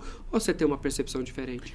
Cada lugar vai ter uma performance diferente, né? O lance de usar saia Na na, Ásia. na Ásia, a possibilidade de daqui a gente, de alguma maneira, performar diferente. Tem um ponto que é, ah, por que, que eu me coloco desse jeito? Né? Por que, que eu performo estas características em mim? Hoje, por resistência. É tipo, ai, que bonito. Não, gente, resistência é péssimo, né? Porque você tá contra a maré. Né? A resistência não é o lugar do amor que a gente quer chegar depois num futuro. É o lugar de dizer, oi, eu existo e sou desse jeito um existindo. enfrentamento, né, É um gato? enfrentamento. É o jeito de falar assim, não, olha, eu estou aqui desse jeito, vou continuar desse jeito, por quê? Porque eu tenho direitos, porque é a minha maneira de ser e você não pode me impedir. Porque ninguém pode te impedir de ser quem você é. Esse é o lugar da sociedade do qual a gente está querendo construir, inclusive, cada dia mais. né? Então a performance ela vai por, principalmente pelo lugar onde a gente está, do contexto que a gente está. Né? A nossa sociedade aqui performa masculinidade, performa é, aspectos relacionados à população LGBT de maneiras completamente diferentes de outros lugares do mundo. Então o código não vai ser o mesmo. Né? Assim, quais são os marcadores que a gente tem em relação a isso? E será que é porque eles estão num grau de evolução, entre aspas, com relação à a, a, sexualidade mais avançado do que o nosso? Será?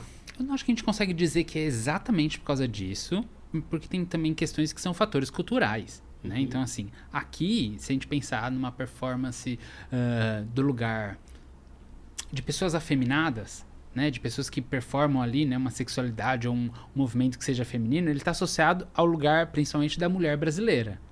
Né? Como que a mulher brasileira é vista diante de um código de uma construção social? É a mulher que se arruma super bem, é a mulher que tem um corpo escultural. Que é tem mais bunda do que, que tem peito. mais bunda do que peito, que se maqueia, que anda lindamente na rua e tal. E aí a gente olha para aquele recorte, né? Isso é uma construção social, é o que dizem que é ou como deveria ser. Então a gente vai performar o máximo possível a isso. Né? Como são as drags, é, as pessoas que se, se montam e tal, é, dentro da nossa cultura e dentro da cultura da Alemanha. Né? Aí eu vou fazer um recorte aqui bem da minha praia, porque, por exemplo, eu adoro assistir todas as temporadas possíveis do Drag Race. Né? Que, para quem não sabe, é um reality show que fala sobre drag queens, principalmente. E cada país que tem, tem uma maneira de se vestir, de se montar completamente diferente. Né? Você vê dos Estados Unidos lá com a RuPaul, todas elas super fish, mulheres, corpão e tal. Aí você assiste da Alemanha, que todas elas têm pelo, e ninguém tira o pelo, e tipo, é isso aí, eu não vou tirar meu pelo para me montar. Cara, isso é maravilhoso, né? Assim, por que, que eu não posso me maquiar e ter barba? Sim. Eu vou ter barba, eu não vou tirar minha barba só porque eu quero me maquiar. Essa é a minha maneira de performar. E aí cada um vai, vai se adequar, inclusive, àquilo que vai fazendo sentido para você. Não existe algo que é uníssono, né? Então, ser gay é desse modo. Claro, a gente tem um, uma percepção que se você colocar um monte de homem gay aqui do meu, nosso lado e a gente olhar para eles enquanto algum recorte, vão ter aspectos muito específicos Sim. que você consegue identificar. Só que aí você traz isso para uma outra cultura, você não vai identificar do mesmo jeito. Cara, não consegui. Até porque as experiências que eles falavam antes, assim, sem perguntar se você é hétero ou gay, as experi- contando as experiências de vida. Ah, já fiquei com homem, não sei o quê, já fiquei com mulher. Aí, de repente, você falava, tá, mas você é hétero ou gay? Eu sou hétero, eu curto só mulher. Mas, tipo, já transei com homem. Era algo que era, pra minha cabeça, era... É, porque aqui no Brasil, se você é um homem Não, e já beijou um homem, Pois acabou é. sua vida. Você é gay, você é viado, bicha, e qualquer outras coisas possíveis que Tanto as que os pessoas mais- usam como hum, pronomes Mas negativos. é, dá, um- dá uma bugada, né? Dá, Dá uma completamente. Porque hoje a gente viu uma pessoa na rua e aí eu fiquei, eu e o João assim. A gente olhou assim, a pessoa passou, eu falei, Fabi, eu fiquei confuso. Uma figura muito andrógena. Amo. E muito bonita. Era uma pessoa É. Ah, mas bonita. só linda, só que era andrógena. Só que eu entendeu? não A questão era consegui só isso. entender. A gente, até agora a gente não sabe se era um, um- E não me parecia ser uma pessoa, tipo, não binária, queer. N- era padrão, saindo de uma sei. academia de ginástica, uma assim, figura, né? De um negócio de é. crossfit, sabe? Era. Mas eu não consegui entender. Até agora. Eu fiquei assim, gente. Eu é um acho isso menino muito massa, né? Tem duas coisas. Uma nesse lugar aí que eu vou dizer é assim, eu vou trazer do meu lugar do meu trabalho, né? O papel que essa pessoa estava performando era o papel da academia. Ela não precisaria estar montada, belíssima, independente de quem ela era. O papel da academia era, gente, eu não vou maquiado pra academia. É. Porque, né? Aham. Não dá. Então, como ela, essa pessoa foi pra academia? Com a roupa de academia dela, ela foi viver a vida dela. Sim. E aí quem tá de fora e olha e se assusta ou se, se questiona de alguma maneira é quem não tá na relação com aquele papel. Que é onde causa estranhamento. Porque aí pra gente é tipo, nossa, mas peraí. né? E aí tem um fator que eu acho que é super legal da gente olhar. É que assim, né? Estamos na mesa aqui falando de 30 a mais. Se você olha a rede social, principalmente, de pessoas dos 18 aos 30 hoje, rapaz, essas pessoas estão tendo outras experiências Ah, de vida. Minha filha de, de 13 anos, sexualidade, maravilhosa. de compreensão de quem se é, de um lugar outro, que às vezes é assustador, né? Por Recentemente isso que chegou, eu acho, por isso que eu acho que a gente vai sim, o, o amor vai dominar o mundo. Recentemente chegou um paciente no consultório, ele tem 20 anos. E ele começou a me falar várias coisas. E aí a gente tem os nossos a priori. A gente tem uma, uma, uma pré-concepção das coisas. Tá, então esse cara é bi, esse cara é, é gay, ele provavelmente deve morar em tal lugar, ele deve ter tal experiência.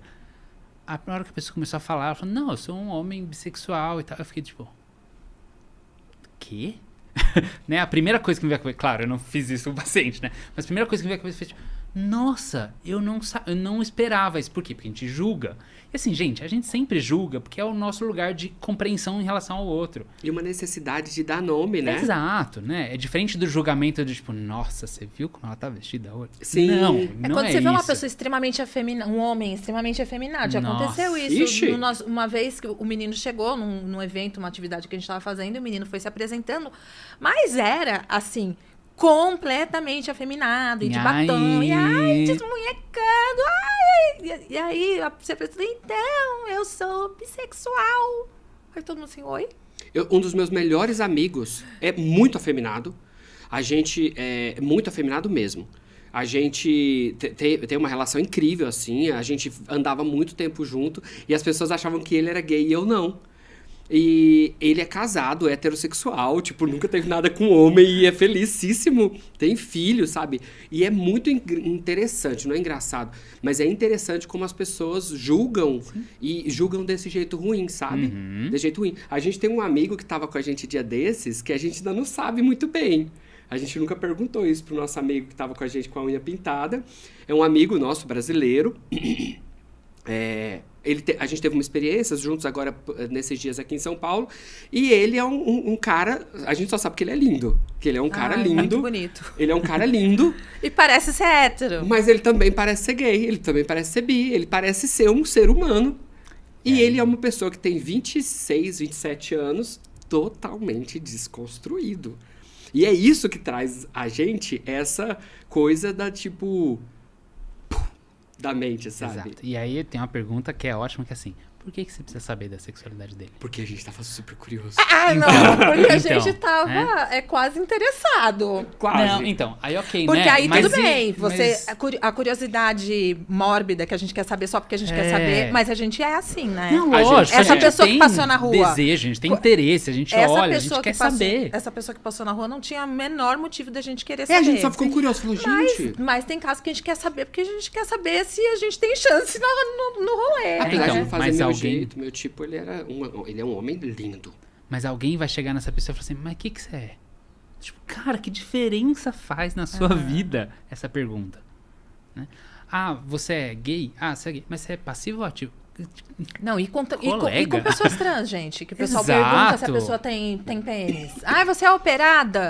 Mas qual que é o seu nome de verdade? Cara, Eu até falei, você não É chega pra uma violento, né? pessoa Exato, e é pergunta se ela violento. colocou silicone, né? Tipo assim, ah, é, é, é- é natural ou você colocou silicone? Você não fala isso pra uma mulher cis. E por que, que você acha que você pode falar isso pra uma pessoa trans? Exato. Vou compartilhar uma história que eu vi, e aí não era nem sobre- diretamente sobre isso, mas acho que tem um olhar que talvez faça um recorte em relação. Eu tava almoçando outro dia com uma amiga minha, que é psicóloga também, perto do meu consultório, E aí tinha uma pessoa que era atendente do caixa, que era uma mulher, performava como mulher com cabelo, uma trança linda. Gente, ela tava com uma trança muito maravilhosa, uma pessoa negra, uma pessoa preta. E aí chegou uma mulher para ser atendida, e ela foi atendida e falou assim: Quanto você pagou nesse cabelo? Porque não é seu, né? E eu tava na mesa do lado, assim. Eu olhei e fiquei tipo, não é possível. Né? Não é possível que você tá perguntando isso pra pessoa que você não faz a menor ideia, né?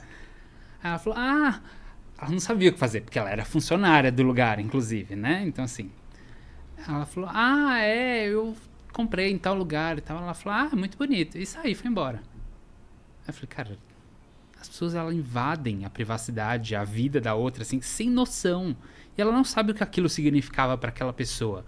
Ser questionada sobre a aparência física, sobre o cabelo, sobre sexualidade, sobre nada em relação a qualquer coisa. A hora que eu cheguei no caixa, aí eu fui pagar e tal. Ela falou, ah, gostou da moça? Eu falei, gostei. Eu falei, e deixa eu te falar uma coisa. Eu ouvi porque eu tava aqui do lado. E eu preciso te dizer uma coisa. Esse cabelo é seu, sim. Porque se você pagou, é seu, gata. Aí eu acho que ela se ligou do que eu tava falando, né? Porque eu não dei o contexto. Tipo, ah, tava ouvindo a conversa ali. Né? Porque eu adoro ouvir conversa ali, gente. Não tô Nossa.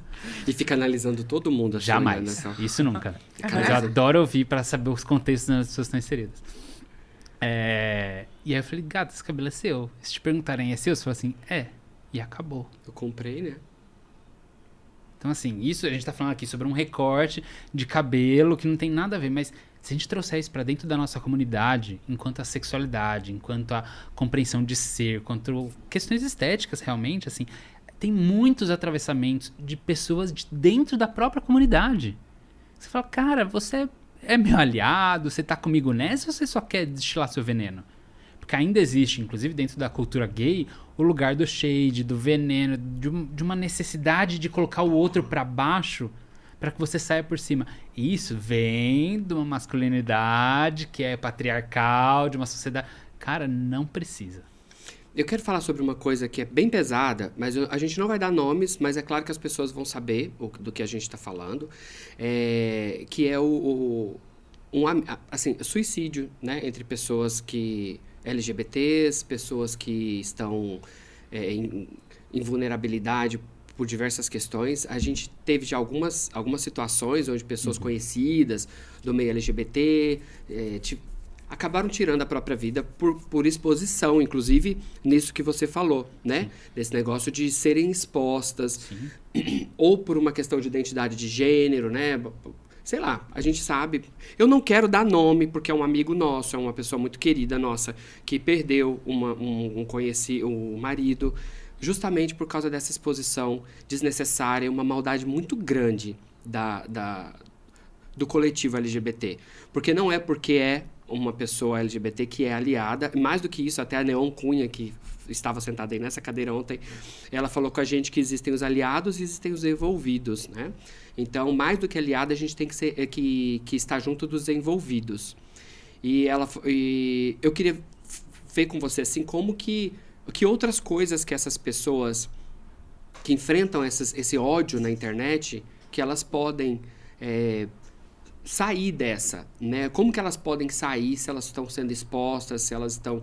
O autofortalecimento, eu não sei se eu estou conseguindo me explicar. Sim. E é um assunto que, assim... Como é... se proteger como é isso? Isso. Como, como se, se, proteger, como, como sair se proteger dessa... da maldade da gente boa. Exato.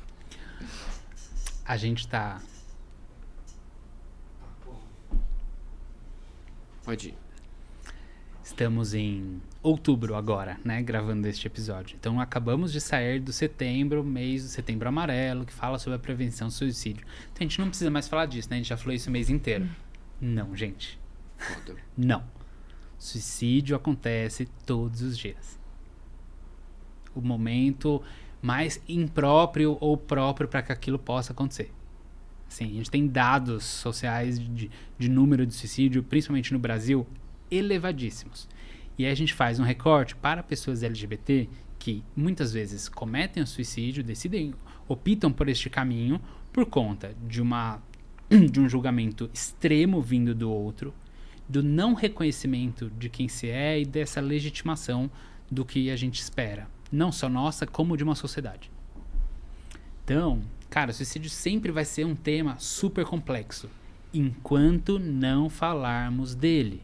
Antes era uma coisa, né, Marcos, que as pessoas achavam que a gente não devia falar, né? É a um palavra. tabu. É um tabu, a gente não pode falar nem essa palavra. Na internet a gente não fala essa palavra muitas vezes. Por quê? Porque destrói o nosso algoritmo. Eu falo, eu não tenho uma palavra que essas coisas, as pessoas ficam trocando ali qua- A por 4. Eu falo todas as palavras. No nosso, no nosso Insta não tem uma palavra, na minha Insta não tem uma palavra que seja oculta. Porque as pessoas têm que entender exatamente, porque não vai entender que o A é um 4, que o 4 é um A, entendeu? Porque foda-se o algoritmo, né? Porque senão a gente vai ficar refém e vai nos manter refém dessa merda, cara. Eu até entendo em alguns momentos o lugar da troca para que a gente Eu possa entendo, sim. utilizar para chegar para mais pessoas. Né? Igual, por exemplo, eu falei o mês inteiro sobre Setembro Amarelo, sobre suicídio. Então, se eu não tivesse usado, nem, Não tinha chegado. nem você tinha me visto esse mês, entendeu? Então, Eu te talvez vejo sempre, gato. Estou sempre te olhando, te stalkeando ali, olhando. E aí, então, mas assim, a gente tem que falar, gente. A gente tem que falar porque é um assunto que ele é intrínseco à nossa existência como ser humano. O homem, enquanto sociedade, enquanto participante de uma sociedade, se suicida. E aí tem vários caminhos, várias possibilidades, várias questões que os levam àquilo, né? Que aí a gente poderia falar, inclusive, fazer um episódio sobre isso, seria incrível, fora do Setembro Amarelo. Só Então, sobre suicídio? Poderíamos, sem Fechou. dúvida nenhuma. Devemos, eu Fechou. acho. Eu acho que, eu assim, particularmente acho que enquanto- devemos. Eu, a Fechou, gente- bora construir uma pauta sobre isso. Bora, porque eu acho que A assim... gente perdeu muita gente, né? Muito. No- Cara, ontem eu no tava nosso- olhando no, nosso- grupo. No nosso grupo, no nosso meio, a gente, nesse último ano, a gente perdeu umas quatro pessoas. Eu tava, eu tava olhando as fotos de um grupo que a gente tem ontem, mostrando pra um amigo. Cara, do grupo nosso, quatro fotos com quatro pessoas que se mataram. Eu falei, maluco, o que que tá acontecendo com esse mundo? Exato. Nosso mundo, sabe? Todos LGBTs. Fala. Sinto muito por isso, inclusive. Né? Obrigado. Porque são pessoas que, sem dúvida nenhuma, vão fazer falta e que ajudam a gente hoje, então, nesta possibilidade, a estar aqui e falar sobre isso. né? Então, gente, a gente precisa falar. E se você está passando em algum momento por uma situação que você precisa de ajuda, entende isso, procure alguém que possa te ajudar. E a gente tem que falar disso porque as pessoas omitem este lugar. né? Se a gente não fala sobre suicídio, ninguém sabe o que faz em relação a isso. Cara, toda e qualquer pessoa pode um dia chegar a este lugar. Desde a brincadeira do tipo, nossa, não queria trabalhar hoje, preferia morrer. Que pode parecer uma brincadeira quando a gente usa esse termo, quando a gente vê um meme na internet sobre esse assunto. Cara, isso em progresso, num processo que é de construção, porque para a pessoa que hoje tá aqui, sentada nessa mesa com vocês, para a pessoa que se suicida depois, é um processo, é uma construção. A gente vai lidando com consequências até que de fato a gente estruture este pensamento como a única saída que a gente tem. E não precisa a pessoa dizer que quer morrer, né, Marcos? Às vezes a pessoa fala assim, ah, eu queria sumir. Às vezes a pessoa fala assim, nossa, eu só queria dormir por dois anos. Exato. E por que, que a gente usa dormir, por exemplo? Porque é o mais próximo à questão da morte que a gente tem. E acho que tem uma coisa também que, que às vezes a gente tem umas, umas construções assim: quem quer se matar, se mata mesmo, não fala, não Mas fica isso é falando. uma parada muito cruel, né? né? Mas é muito comum É, essa é- fala. é social, Essa faz fala é muito nossa- comum, é muito comum. E eu acho que tem uma outra coisa que, assim, a, a que a gente fala, né? Quem cuida de quem cuida. Porque essas pessoas do nosso grupo eram lideranças. Não eram pessoas da base da Uhum. social, no sentido de que eram Cuidar das pessoas apenas, né? aleatórias. Eram pessoas que cuidavam de outras pessoas, Uhum. sabe? Eram pessoas líderes, pessoas que, eh, que a gente poderia olhar e falar assim, nossa, a pessoa chegou lá, né? Ela conseguiu romper com paradigmas, mas aí é o que a gente fala, né? Quem cuida de quem cuida. Durante a pandemia, nesse período aí que a gente viveu com esse genocida no poder, quantos de nós não falava, gente, eu não aguento mais certeza. né? Não, não dá. E eu acho que tem esse peso, porque às vezes a pessoa que é liderança, que está à frente de um trabalho, ou que está nas redes sociais, que está em muito destaque, ela tem um peso em cima dela de que ela fala: eu não posso é, falar da minha fraqueza porque eu sou uma referência. Eu não posso E ser aí vulnerável. tenta segurar até o talo. E às vezes não aguenta, né? E, e não fala, porque é isso. Ah, eu, eu- eu mesma, eu tive uma experiência de um dia eu fiz uma postagem. é, eu sou referência para muitos jovens, adolescentes e jovens, que é público que eu mais trabalho. E eu fiz uma fala, não era nem referente a suicídio, mas era alguma coisa do tipo assim, gente, isso aqui não tem mais jeito. Deu ruim, não, não vai ter volta essa situação. E aí alguém colocou, gente, tipo assim, vamos parar de lutar, porque se a Fabi falou que não tem mais volta, não tem mais volta. Porque eu sou a pop dos trolls, aquela pessoa super otimista, uhum. pra cima. Ah, o mundo tá caindo aos pedaços. Eu tô, não, as fadas vão ajudar. O, o, o arco-íris vai sair. Eu o sou muito. Eu sou. É, bem isso. É, só que é sempre, né? Ela. É, o tempo todo. E aí um dia eu falei, gente, não, não vai dar. Não vai dar. Não, a gente não vai consertar isso não vai ter. Acho que foi até alguma coisa com. com na, na época da. Quando teve o golpe da Dilma, alguma coisa uhum. assim, que as pessoas estavam fazendo manifestação. Eu falei, gente, nem adianta mais, porque não tem volta, alguma coisa assim. Falou, não, se a Fabi falou que não tem volta, não tem volta. Esquece. Aí eu falei, meu Deus do céu, olha o peso da minha palavra. E aí a consequência foi: uhum. eu nunca mais expus nenhum sentimento negativo. Porque eu sabia que a, o meu expor uhum. a negatividade de alguma situação podia levar outras pessoas a ficarem para baixo. Mas é, é muito pesado, né? Com certeza. Né? Porque a gente está falando que a gente não pode ser vulnerável. E aí, a nossa sociedade hoje diz que a gente não pode ser vulnerável. Trabalhe enquanto eles dormem. Trabalhar enquanto eles dormem, acho que é uma das piores frases que constantemente a gente tem, tem em relação ao trabalho. Né? Tem um artista maravilhoso é, que eu que eu tinha comprei até Marte dele esses tempos, que ele fez um desenho incrível para colocar num quadro lá que era durma enquanto eles dormem. Gente, é isso, né? Vamos todo mundo fazer exatamente a mesma coisa. Aí a gente podia dormir enquanto eles trabalham, melhor ainda, né? melhor ainda. Eu, eu gostaria desse também, se fosse possível. Né? Não está sendo atualmente, mas Você vamos lá. o artista? Você lembra qual é o artista? Ai, é o Auri. Oi, Auri. É o Instagram dele, se eu não me engano. Uhum. É, ele é maravilhoso. Um desenhista incrível. E aí, porque eu tô Depois a gente isso? procura o é, Instagram é, dele é, depois joga eu, na eu rede. jogo eu coloco aqui. E por que, que eu acho que é importante falar sobre esse lugar da vulnerabilidade, né? Um, primeiro, gente, ninguém é o super-herói, a super-heroína, a pessoa que tem o poder máximo de não sofrer. O sofrimento, ele tá lá intrínseco à nossa existência também, ele faz parte do lugar das emoções dos quais a gente tem que viver e tem que sentir. E se a gente não legitima o lugar de não dar conta, a gente vai sempre ser obrigado a dar conta. Isso não pode ser desse jeito, né? E aí até compartilhando de uma experiência minha, no final do ano passado, vou, vou dar uns passos antes. Na, durante a pandemia, cara, foi muito difícil. Eu já tinha o meu número X de pacientes e aí eu tripliquei durante a pandemia porque as pessoas estavam precisando de ajuda. Elas precisavam de alguém que escutasse. Eu tinha uma disponibilidade para isso. Dentro do meu grande privilégio de ter podido trabalhar de casa durante todo o tempo, de ter um lugar é, saudável onde eu estava seguro, inclusive, eu falei: o que, que eu posso fazer por quem não consegue agora, né? Estar nesse lugar. Então vou eu lá dar conta disso e vamos lá trabalhar bastante. Gente, eu atendi assim absurdamente durante a pandemia. E durante a pandemia a gente diz aí, né, três anos quase. Nesse processo, o que que acontece, né? Você não come direito, você não dorme direito, você não faz nada direito, e as coisas vão sentindo e pegando de algum modo. Mas eu dou conta. Eu tenho que dar conta, porque tem alguém que precisa de mim. E a gente vai dando conta e vai sendo exemplo, vai ajudando, vai fazendo o que pode passou pandemia tal, dentro do que a gente disse que passou, né? Depois de um determinado tempo.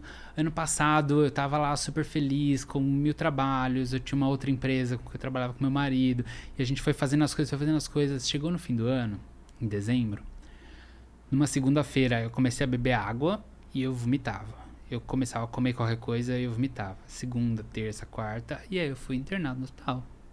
Porque assim, eu não conseguia ficar em pé. Eu tremia, eu estava cansado, eu sentia dores horríveis. Era claro, todos os sinais possíveis estavam me alertando. Marcos, isso é um burnout. Só que eu não podia dizer isso para mim mesmo. Como é que eu não vou atender? Não, a gente está perto do fim do ano. Se eu parar de atender agora, mas e os pacientes, e o trabalho, e a empresa, e os negócios, e tudo isso. Foi assustador, assim. Perceber que o meu corpo não ia responder mais tudo que eu disse para ele que ele precisava responder. Mas ele não precisava responder. Essa é a verdade. A gente não precisa ser aquilo que acham ou dizem que a gente tem que ser ou que impõem de alguma maneira. A gente tem que entender o nosso limite. Como é que a gente diz o limite quer dizer não para alguma coisa? Numa sociedade que nos diz faça, seja, tenha, queira, deseje. É tão difícil. E aí, se eu não dou conta, como é que eu posso dizer para alguém que eu não dou conta? Como um psicólogo diz para alguém que ficou doente e que precisa cuidar da saúde mental dele também e que ele não vai poder te atender? Cara, falando. Você faz terapia? Faço terapia, tenho supervisor, tenho um grupo de pessoas Ai, com que quem, bom. eu, com quem eu, eu trabalho junto e tudo, de alguma maneira para lidar com algumas questões dos pacientes, mas mesmo fazendo terapia.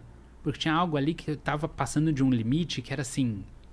Cara, era insano, era insano. Era assim. mais, era mais do que o seu corpo conseguia suportar. É mesmo era que fosse muito uma mais do que máquina, o corpo né? E mais do que a mente até, né? Porque Exato. às vezes a gente, a gente usa o corpo como muleta, né? Uhum. Quando a gente não. Eu, eu faço isso direto, gente. Quando eu não consigo dizer não pra uma coisa, eu fico doente. Mas eu fico doente de verdade, não é que eu finjo que eu tô doente. Sintomaticamente ali. Eu fico doente. Quando uma coisa é muito violenta pra mim e eu não consigo dizer não pra aquela coisa. E, e um dia foi também minha, psicanali- minha psicanalista que falou: até quando você vai adoecer pra fugir de coisas que você não quer fazer?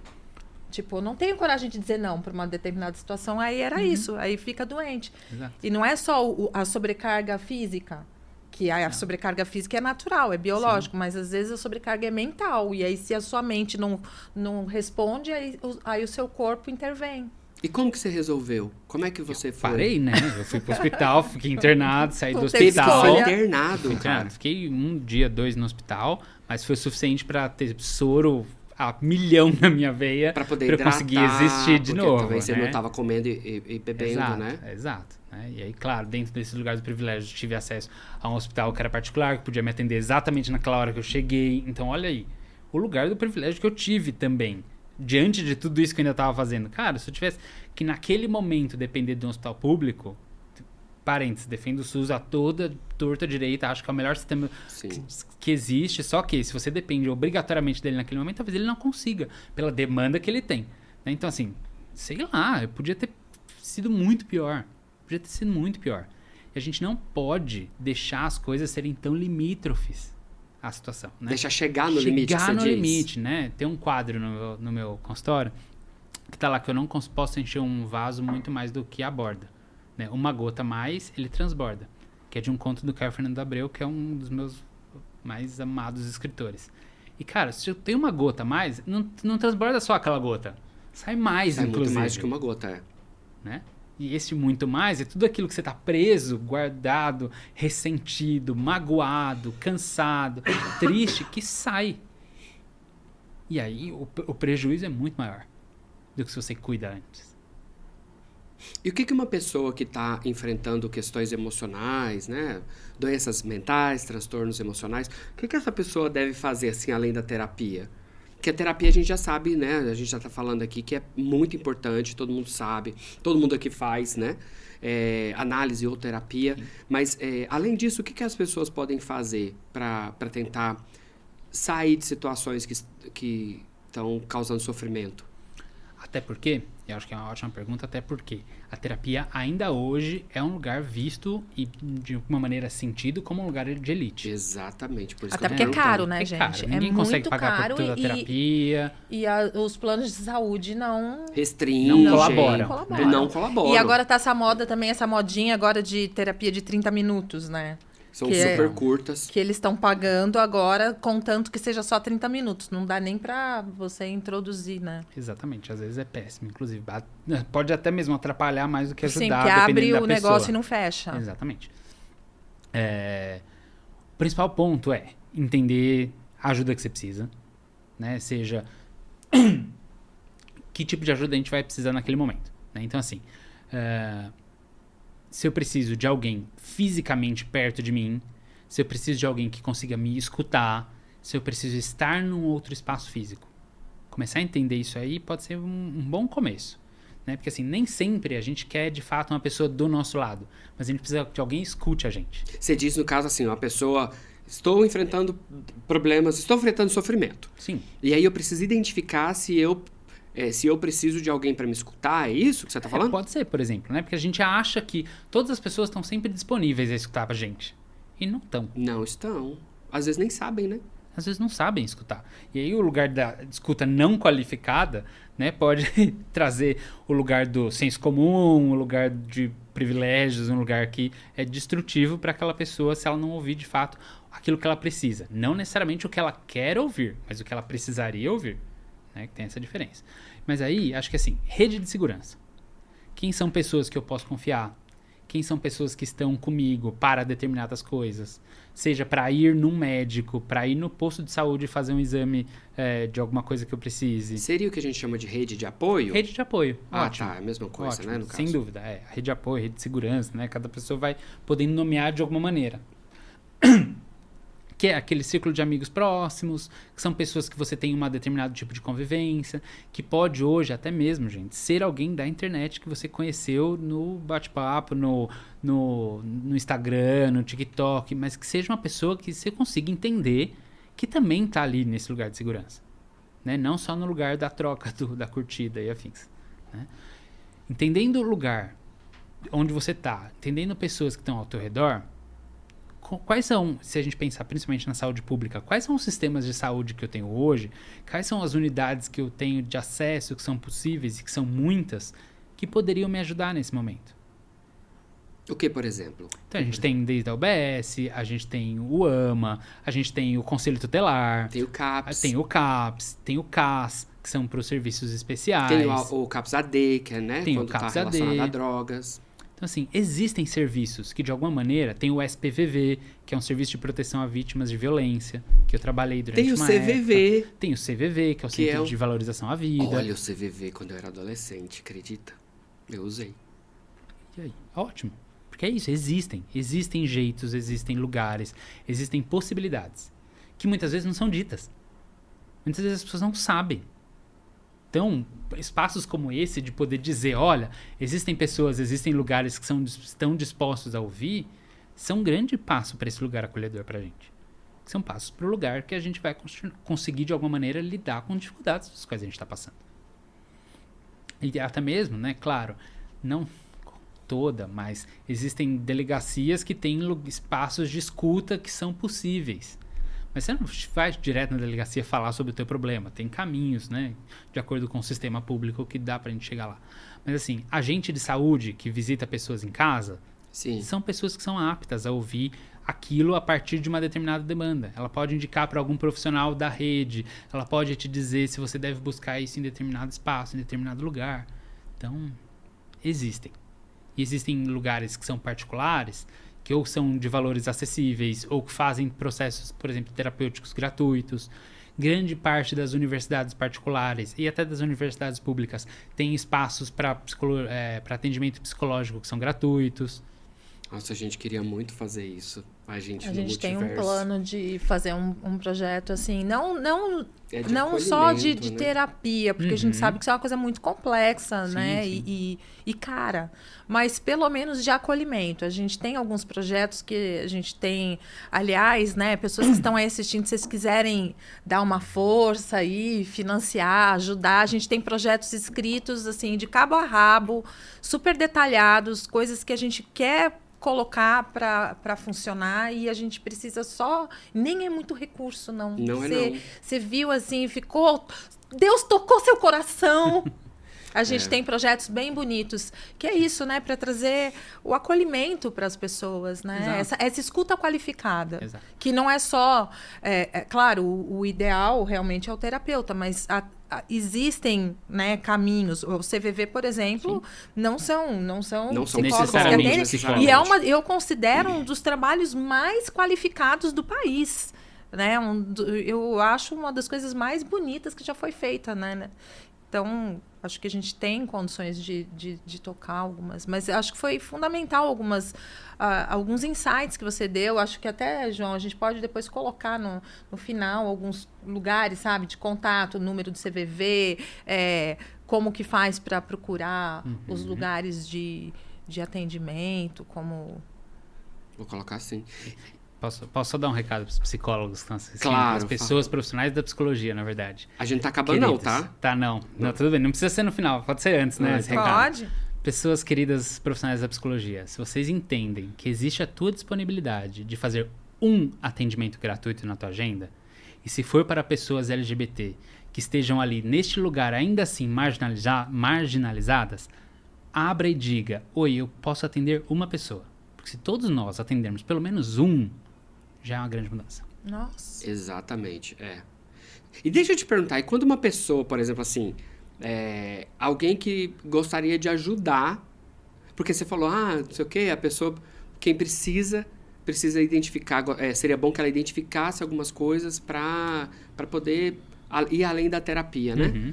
Entendendo também que a terapia é um ambiente é, de privilégio, né? Sim. Privilegiado. Não de privilégio, mas privilegiado. É, uma pessoa que gostaria de escutar, de abrir o ouvido. Vamos dizer que não é um terapeuta, né? Que não tem uma hora na agenda, mas que queira fazer o acolhimento de outras pessoas. Como que essa pessoa poderia ajudar de uma certa forma, sem cometer erros graves também, né? Porque às vezes a gente quer ajudar, a gente pode piorar a situação. Sim. E como que eu, por exemplo, vamos supor, eu, João Neto, quero ajudar pessoas, já faço isso, né? Já recebo dezenas de pessoas todos os dias, é, mas quero ajudar. Quero abrir um espaço de escuta, queria escutar pessoas. Eu vou falar, vou dar uma resposta, aquele, primeiro uma resposta grossa, né, Pra entender que assim, use o Google. Porque as pessoas acham que elas podem procurar o que elas quiserem pra comprar, pra se divertir, pra brincar, mas cara, pra aprender também, né? A gente pode procurar lá uma oficina, um vídeo no YouTube. De quê? De alguém escuta? de escuta qualificada. Escuta de, qualificada. É, de como é que eu posso ouvir melhor aquela pessoa que está me Peraí que eu dizendo. estou Mas você tem al- al- algum alguém, assim, porque, porque às vezes a gente Ah, pode é, procurar é, é. e aí me aparece ali um líder religioso Então. com um monte de, de- com um monte de sofisma pra eu fazer. Então, Que deixemos Boa, claros que boa. a gente não tem problemas com líderes religiosos Exato. progressistas. E sim, nós Sim, temos sim. problemas com líderes relo- religiosos reacionários. Sim, tá? fundamentalistas. Fundamentalistas. Temos problemas com todos os fundamentalistas, tá? Mas então, é, pastor Henrique Vieira, pastor Caio Fábio, Caio Fábio? Caio Flávio, como é que é o nome daquele pastor, aquele gordinho? Enfim, Caio Fábio, Caio o Fábio. Zé, Zé Barbosa, querido, então amor. tem várias pessoas que muita são religiosas. O-. Fábio de Melo, que é aquele pastor, é, aquele Padre. padre católico. Então, assim, existem pastores progressistas. A Ava Santiago. Ana Esther, que é tem uma- a uma Ana religiosa. Esther, que é uma reverenda maravilhosa. Isso. A Ava, na verdade, ela, não- ela é uma política, mas é Uhum. uma política envolvida lá de, de, de Goiânia, inclusive da minha cidade. Tenho muito orgulho de já ter conhecido, mas são pessoas progressistas. Então, assim, se inspirar nessas pessoas. Mas aí você tava falando, desculpa ter te Se interrompido. você ouvir qualquer uma dessas pessoas falando, minimamente você já tem um ponto maior. De abrir a mente para poder fazer. Uma pessoa, gente, que eu amo e que tem vídeos todos os dias é a Pepita. A MC Pepita? Exato. Ela faz vídeos. A fanqueira? Exato. Ela faz vídeos ótimos. Sério? Exato, dizendo Amo. do quanto se colocar no lugar do outro é importante, ouvir o que você tá falando, não só julgando o lugar do outro. Você fala, tipo, A Cara. MC Pepita, hein? Ó, pra você ver, quebrando todos os nossos é, preconceitos. por que, que a gente tá falando só de pessoas com doutorado, pessoas que têm lá, né, o lugar da, da, univers, da universidade? Não, gente. Ou provavelmente, ou do púlpito, provavelmente tem alguém no teu bairro que minimamente faz algo pelo outro. Dentro de uma comunidade, dentro de um lugar ah, de, de relações entre casas ou qualquer coisa do tipo. Procura essa pessoa. Que você sabe que fala bem, que você sabe que já te escutou, que você sabe que de alguma maneira tem ali uma disposição para alguma troca. Essas pessoas podem ser pessoas que te ajudam a entender. Nós três aqui, de alguma maneira, né, sem contar todas as outras pessoas que passam por este espaço ou que estão nessas redes dos quais vocês também estão, são pessoas que devem ter algum tipo de disponibilidade ou no lugar de fala ou de como é que ela escuta, de como ela fala. Como é que eu me coloco nesse lugar? Né? Se colocar no lugar do outro é o primeiro ponto para a gente conseguir ouvir bem. Tá, você tá me dizendo que seu dia não tá bom. Tá, então se eu tivesse dizendo para ele que meu dia não tá bom, que, que eu gostaria que ele ouvisse? Se eu te virar pra você aqui, né? No começo de conversa nossa, tipo, oi, tudo bem? Tudo bem, e você? Não. Você quer conversar? Acabou. Cara, não, acabou. não, É, eu tinha um pastor, eu tive um pastor um tempo que eu frequentei a Eu igreja. ia perguntar, você quer falar sobre isso? Então, mas, mas eu tive um pastor uma vez eu já frequentei muito tempo de igreja e aprendi muito. Aprendi muito. E eu tinha um pastor maravilhoso, o pastor Silas. Ele sempre falava assim: é, quando você perguntar para uma pessoa se está tudo bem, seja honesto. Não pergunte por uma convenção, tipo assim, e aí, tudo bom? Uhum. Você leve em consideração que quando você perguntar, e aí, tudo bom? A pessoa possa dizer não. E esteja pronto para acolher. Ele sempre falava isso.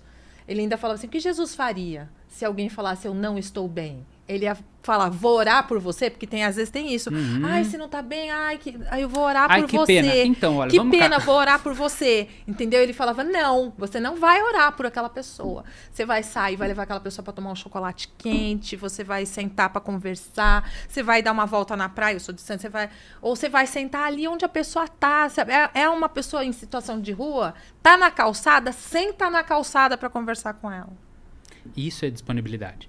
Porque assim, se eu te pergunto, oi, tudo bem? Você tô... Eu falo, não. O que, que você disse de resposta? Você quer falar sobre isso? Então, agora, você teria duas horas para falar comigo sobre isso? Sobre o não tá bem? Talvez.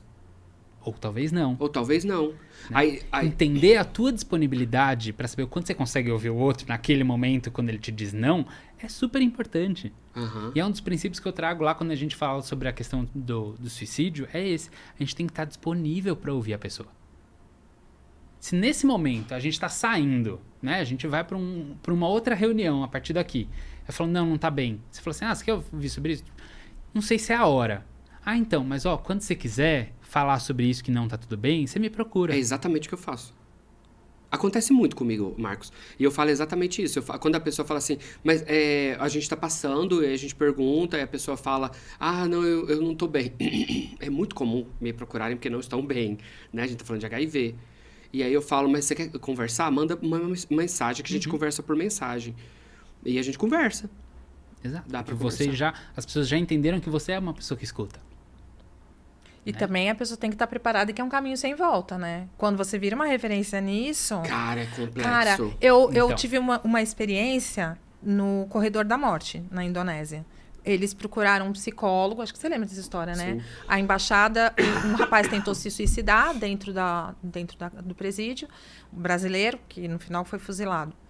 Mas aí eles precisaram de um psicólogo ou de algum profissional de saúde mental. E nin- ninguém, os poucos que tinham queriam cobrar, a embaixada não podia pagar, e aí não tinha ninguém para enviar. Daí eu falei, gente, eu ainda não era psicanalista, mas Uhum. eu já faz, trabalhava com acolhimento. Aí eu falei, eu não sou uma profissional, mas eu me disponho aí. Uhum. E aí eu comecei a ir toda semana. E eu ficava lá quatro, cinco horas dentro do corredor da morte com o menino, né? E aí, é dentro disso que eu tô falando, de que você vira uma referência, eu ia lá para falar com os brasileiros, né? Os dois brasileiros que, que tinham sido condenados por, por levar cocaína para Indonésia e tal. E aí, de repente, meu filho, eu chegava lá, já vinha a multidão para conversar. E vinha de tudo, vinha todo mundo, porque era a única pessoa que ia lá para escutar. E depois de um tempo, vinha. Não vinha só os traficantes, né? Vinha assassino, terrorista e tal. E, é, e é impressionante, né? É, eu sempre lembro dos Titãs quando fala todo mundo quer amor, todo mundo quer amor de verdade. Uma pessoa boa quer amor, uma pessoa má quer amor, quer amor de verdade. E era isso. Quando eles souberam que tinha uma pessoa que ia lá para escutar, nossa. Aí não era mais só os dois, né? Cada dia juntava mais um para vir falar. Então acho que a gente tem que ter essa consciência também que quando a gente se abre e fala, eu vou fazer acolhimento, Uhum. você tem que estar preparado que você vai falar assim, ah, eu vou atender um, mas vai aparecer três, Que né? é quando a gente vai pra internet, gato. É, Exato. isso aí. Mas o que, que você tava falando? E aí tem um lugar que eu acho que é importante, que, é, que aí a Fábio falou assim, é um espaço sem volta. Não, a gente precisa dizer a hora de parar. Por isso que quando eu falei com as pessoas da psicologia, eu falei um horário. Que assim. Eu não posso abrir toda a minha agenda, gente. Eu tenho boleto pra Sim, pagar, eu tenho uma vida pra viver. Eu não posso ter todos os meus horários disponíveis pra isso. Porque eu não tenho alguém, uma instituição que me banca para fazer isso. Então eu não posso. E dentro dos privilégios que eu tenho, das possibilidades que eu tenho, hoje eu consigo um. Ótimo, é melhor do que nenhum. Sim. Né? Eu ainda consigo mais do que um. Eu tenho um dia praticamente na minha agenda que é só para atendimentos para pessoas que de alguma maneira não conseguem pagar ou que tem algum valor super social, Social. para isso e tal. Por quê? Porque eu consigo, porque eu posso. O dia que eu não puder mais, eu não vou fazer. Nossa, vai ser uma, uma perda muito grande para as pessoas que, que se acompanham. Não, cara. Eu vou abrir novos espaços para novas pessoas fazerem isso. Eu tive um terapeuta que era um querido, assim. Muito, muito, muito bom. É, foi um, um, dos terapeutas que eu mais gostei de, de, ter na vida, assim, até hoje. Que ele me ajudou em muitas coisas, assim. E teve uma época que eu era estudante de psicologia, eu fiz faculdade, eu, fiz, eu estudei na PUC. Só que eu era praunista. Né? Então eu fiz a faculdade pelo ProUni, porque não tinha, minha família não tinha dinheiro para pagar, e eu tinha uma condição, eu vinha da, vim referenciado da Zona Leste de São Paulo. Graças a Deus o Lula foi eleito. Exatamente. é, e aí eu tive a possibilidade de fazer, e aí eu fui precisava de terapia, uma, uma amiga na época indicou esse profissional e tal. Ele cobrava muito caro. Muito caro. Só que eu falei, não, eu vou uma vez, porque a especialização dele vai fazer sentido e tal. Eu estudava um pouco daquilo que ele estava estudando e tal. E aí eu fui. É, e foi muito bom. Aí a gente eu falei, olha, só que eu não tenho X dinheiro para te pagar, né? Do que você cobra todo. Você consegue. O que a gente consegue fazer? Né? Porque eu queria muito fazer com você. Aí a gente negociou um valor e tal. E aí, depois de um determinado tempo, eu não tinha nem aquele dinheiro mais. Né? Foi uma época difícil, difícil. E aí eu comecei a deixar de ir, eu faltava, eu dava uma justificativa X e tal. E aí ele falou assim, Marcos, vem, não some, vem aqui, vamos conversar, né? Ele falou, olha, durante um tempo aqui que a gente vai estipular, você não precisa me pagar. Eu falei, não, mas como assim? Ele falou, não, para que você continue, porque interromper o teu processo agora vai ser muito pior do que eu deixar de ganhar esse dinheiro, vamos ficar esse tempo aqui sem você me pagar com uma promessa. Esse vai ser sua contrapartida. Eu falei, ah, que você possa fazer isso por alguém em algum momento que você entender que essa pessoa precisa. Corrente legado. do bem. É, ele estava construindo um legado ali, né? Corrente do bem. Então, o dia que ele não puder mais, ele sabe que eu posso fazer. E que eu já fiz isso com pacientes e faço com algum outro pessoa que precisar, entender e criar isso para além daquele dessa obrigatoriedade de ser eu psicólogo para um outro psicólogo, né? Mas assim, cara, hum. eu sei na pandemia as pessoas perderam emprego, as pessoas terminaram relacionamentos, as pessoas pensaram em se matar. E aí, por isso, elas não tinham dinheiro. Eu ia falar assim, ai, colega, então desculpa, porque eu preciso atender alguém que me pague. Então, mas aí, é isso até que eu falei, né, do, do, de que é um caminho sem volta. É, quando eu digo assim que é um caminho sem volta, que eu acho que quando você começa a, a, a, ajudar, você não consegue mais falar, não, eu não quero mais ajudar, né? Tá. Mas, uh, mas ao mesmo tempo, como que, como que faz, assim, para dar limite? Porque essa coisa de, de, de, rede social, né? Às vezes você recebe lá, sei lá, 30 pedidos de ajuda. Sim. Impossível. E aí, que, que diz não? Você vai ter que dizer não. Ai, que difícil. É difícil pra caramba dizer não. Só que se a gente não disser, é a gente que adoece. Foi o que aconteceu comigo antes, em outros momentos na vida. E acontece provavelmente com vocês em algum momento, com algumas circunstâncias, com quem está assistindo a gente. Que pode ser, gente, sobre alguma coisa que é feita dentro de casa, que só aquela pessoa faz, uma atividade doméstica que é bizarra ou que só toma conta de algo, ou em relação a trabalho, em relação a relacionamentos, amizades. Sempre tem um não que a gente pode dizer que às vezes a gente tem medo de dizer. Eu precisei usar a tecnologia para me ajudar. Eu desenvolvi um, um, um chatbot, uhum. onde as perguntas elas eram enviadas para o chatbot e eu só fazia acolhimento de quem tinha tido diagnóstico. Então eu tive que colocar um limite. Não foi fácil Sim. não responder sobre janela imunológica para uma pessoa, mas a resposta sobre janela imunológica, por mais que a pessoa podia estar sofrendo, era uma resposta teórica que ela encontrava ali. Entendeu? Não era algo. Eu não podia. Ou eu escolhia é, acolher uma pessoa que tinha acabado de pegar um diagnóstico de HIV, ou eu escolhia responder 15 perguntas sobre janela imunológica. Eu preferi acolher essa pessoa que tinha tido o diagnóstico. Uhum. E aí, então eu passei a jogar, e aí eu foi complexo, assim, sabe? É sim. É igual mãe que quer acolher tudo. Sim, sim. Mas hoje eu já faço isso, então eu uso a tecnologia. As pessoas entram com perguntas práticas, é robô, onde vai responder com o mais próximo possível da, do humano, mas ele sabendo que é uma ferramenta que ou é assim ou eu não tenho condições. Porque eu adoeci. Eu adoeci. E é a hora que a gente diz não. É. Então, assim, ah, eu vou lá é, atender as pessoas gratuitamente. Eu vou estar tá lá, dá umas quatro. Deu quatro horas, eu preciso ir embora. Ah, mas hoje eu vou ficar só mais um pouquinho, porque né, tem mais uma pessoa ali. Cara, hoje vai ter, amanhã vai ter, sempre vai ter alguém. Sempre vai ter alguém que precisa de ajuda ou que precisa de um ombro amigo para falar sobre qualquer coisa ou necessidade, para tirar uma dúvida. Então o que, que a gente pode fazer do lado de cá? A gente pode criar o vídeo, a gente pode criar o bot, a gente pode indicar pessoas, a gente cria uma rede, a gente faz uma corrente. Sozinho a gente não salva ninguém. Ninguém, deixa eu- ó lá, ninguém muda o mundo E sozinho. ninguém muda o mundo sozinho. E Tá pra gente caneca. cumprir com o horário de- com você, que a gente combinou, é, eu queria saber se você gostaria de deixar, primeiro, assim, falar sobre alguma coisa que a gente não falou aqui. Ai, que difícil, eu já. A gente falou sobre muita coisa, minhas, né? É, minhas coisas, minha cabeça já não deixa nem lembrar como foi o começo da conversa.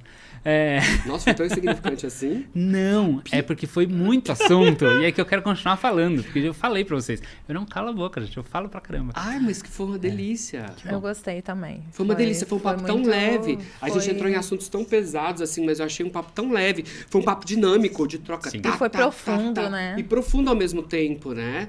É, mas, você quer dar, a despe- se despedir do pessoal? Você pode falar virado para aquela câmera ali. Pode falar suas, as suas, os seus arrobas nas redes sociais. Se quiser fazer o chamamento para algum projeto que você tem, alguma coisa, pode falar para a câmera agora.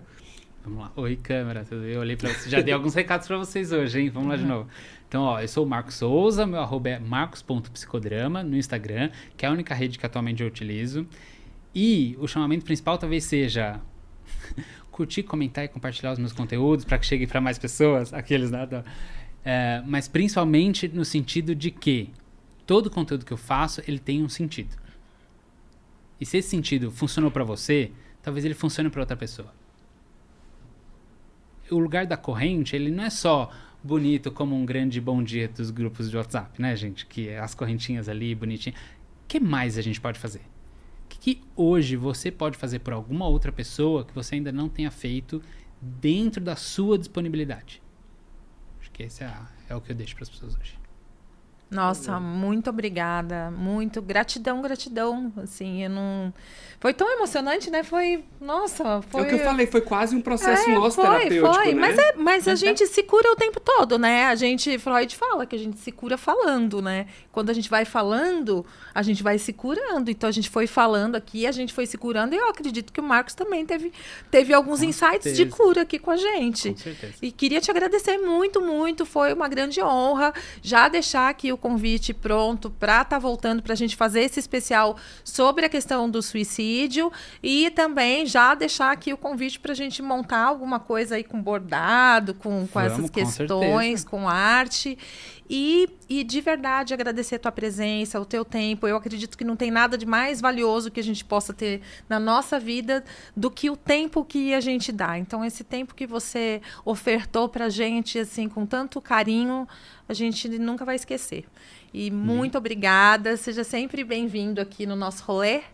E é isso, a gente tá muito contente, né, João? É isso aí, muito obrigado, gatão. Obrigado por ter vindo, por ter aceitado o convite, né? Por estar aqui com a gente, investindo essas, essas horas, porque é um investimento, né? Porque a gente tá é, levando a mais pessoas, como a gente fala, né? Amplificando a voz, dando um espaço a mais para que a gente possa falar sobre um tema tão importante que é a saúde mental, principalmente dessa população que a gente sabe que é a nossa população, né? E também a população super afetada. É, muito obrigado aos meus amigos aqui do Multiverso, né? A Fabi, que dividiu a mesa comigo hoje, o Pierre, a Adriana, que estão sempre aqui com a gente. Obrigado a, a quem nos apoia, quem nos ajuda, né? Que é, no caso, o Peter e a Andresa, que cedem pra gente esse estúdio. Obrigado ao Lucas, que tá aqui atrás do equipamento é, da gente. Obrigado ao Super Indetectável, né? Que é o meu canal, que é por onde essa, esse vídeo circula. E obrigado a todos vocês por estar aqui até agora, né? Depois desse papo delicioso. Não esqueçam de curtir, compartilhar. Eu tô colocando aqui do lado, de um dos dois lados, as redes sociais de todos que eu citei aqui nesse, nesse, nesse episódio, né? De nós aqui Sim, que sim. estamos, para que vocês possam seguir e valorizar e compartilhar conteúdo relevante, conteúdo profundo, tá bom? Um beijo para vocês e tchau, tchau. Beijo, gente. Tchau.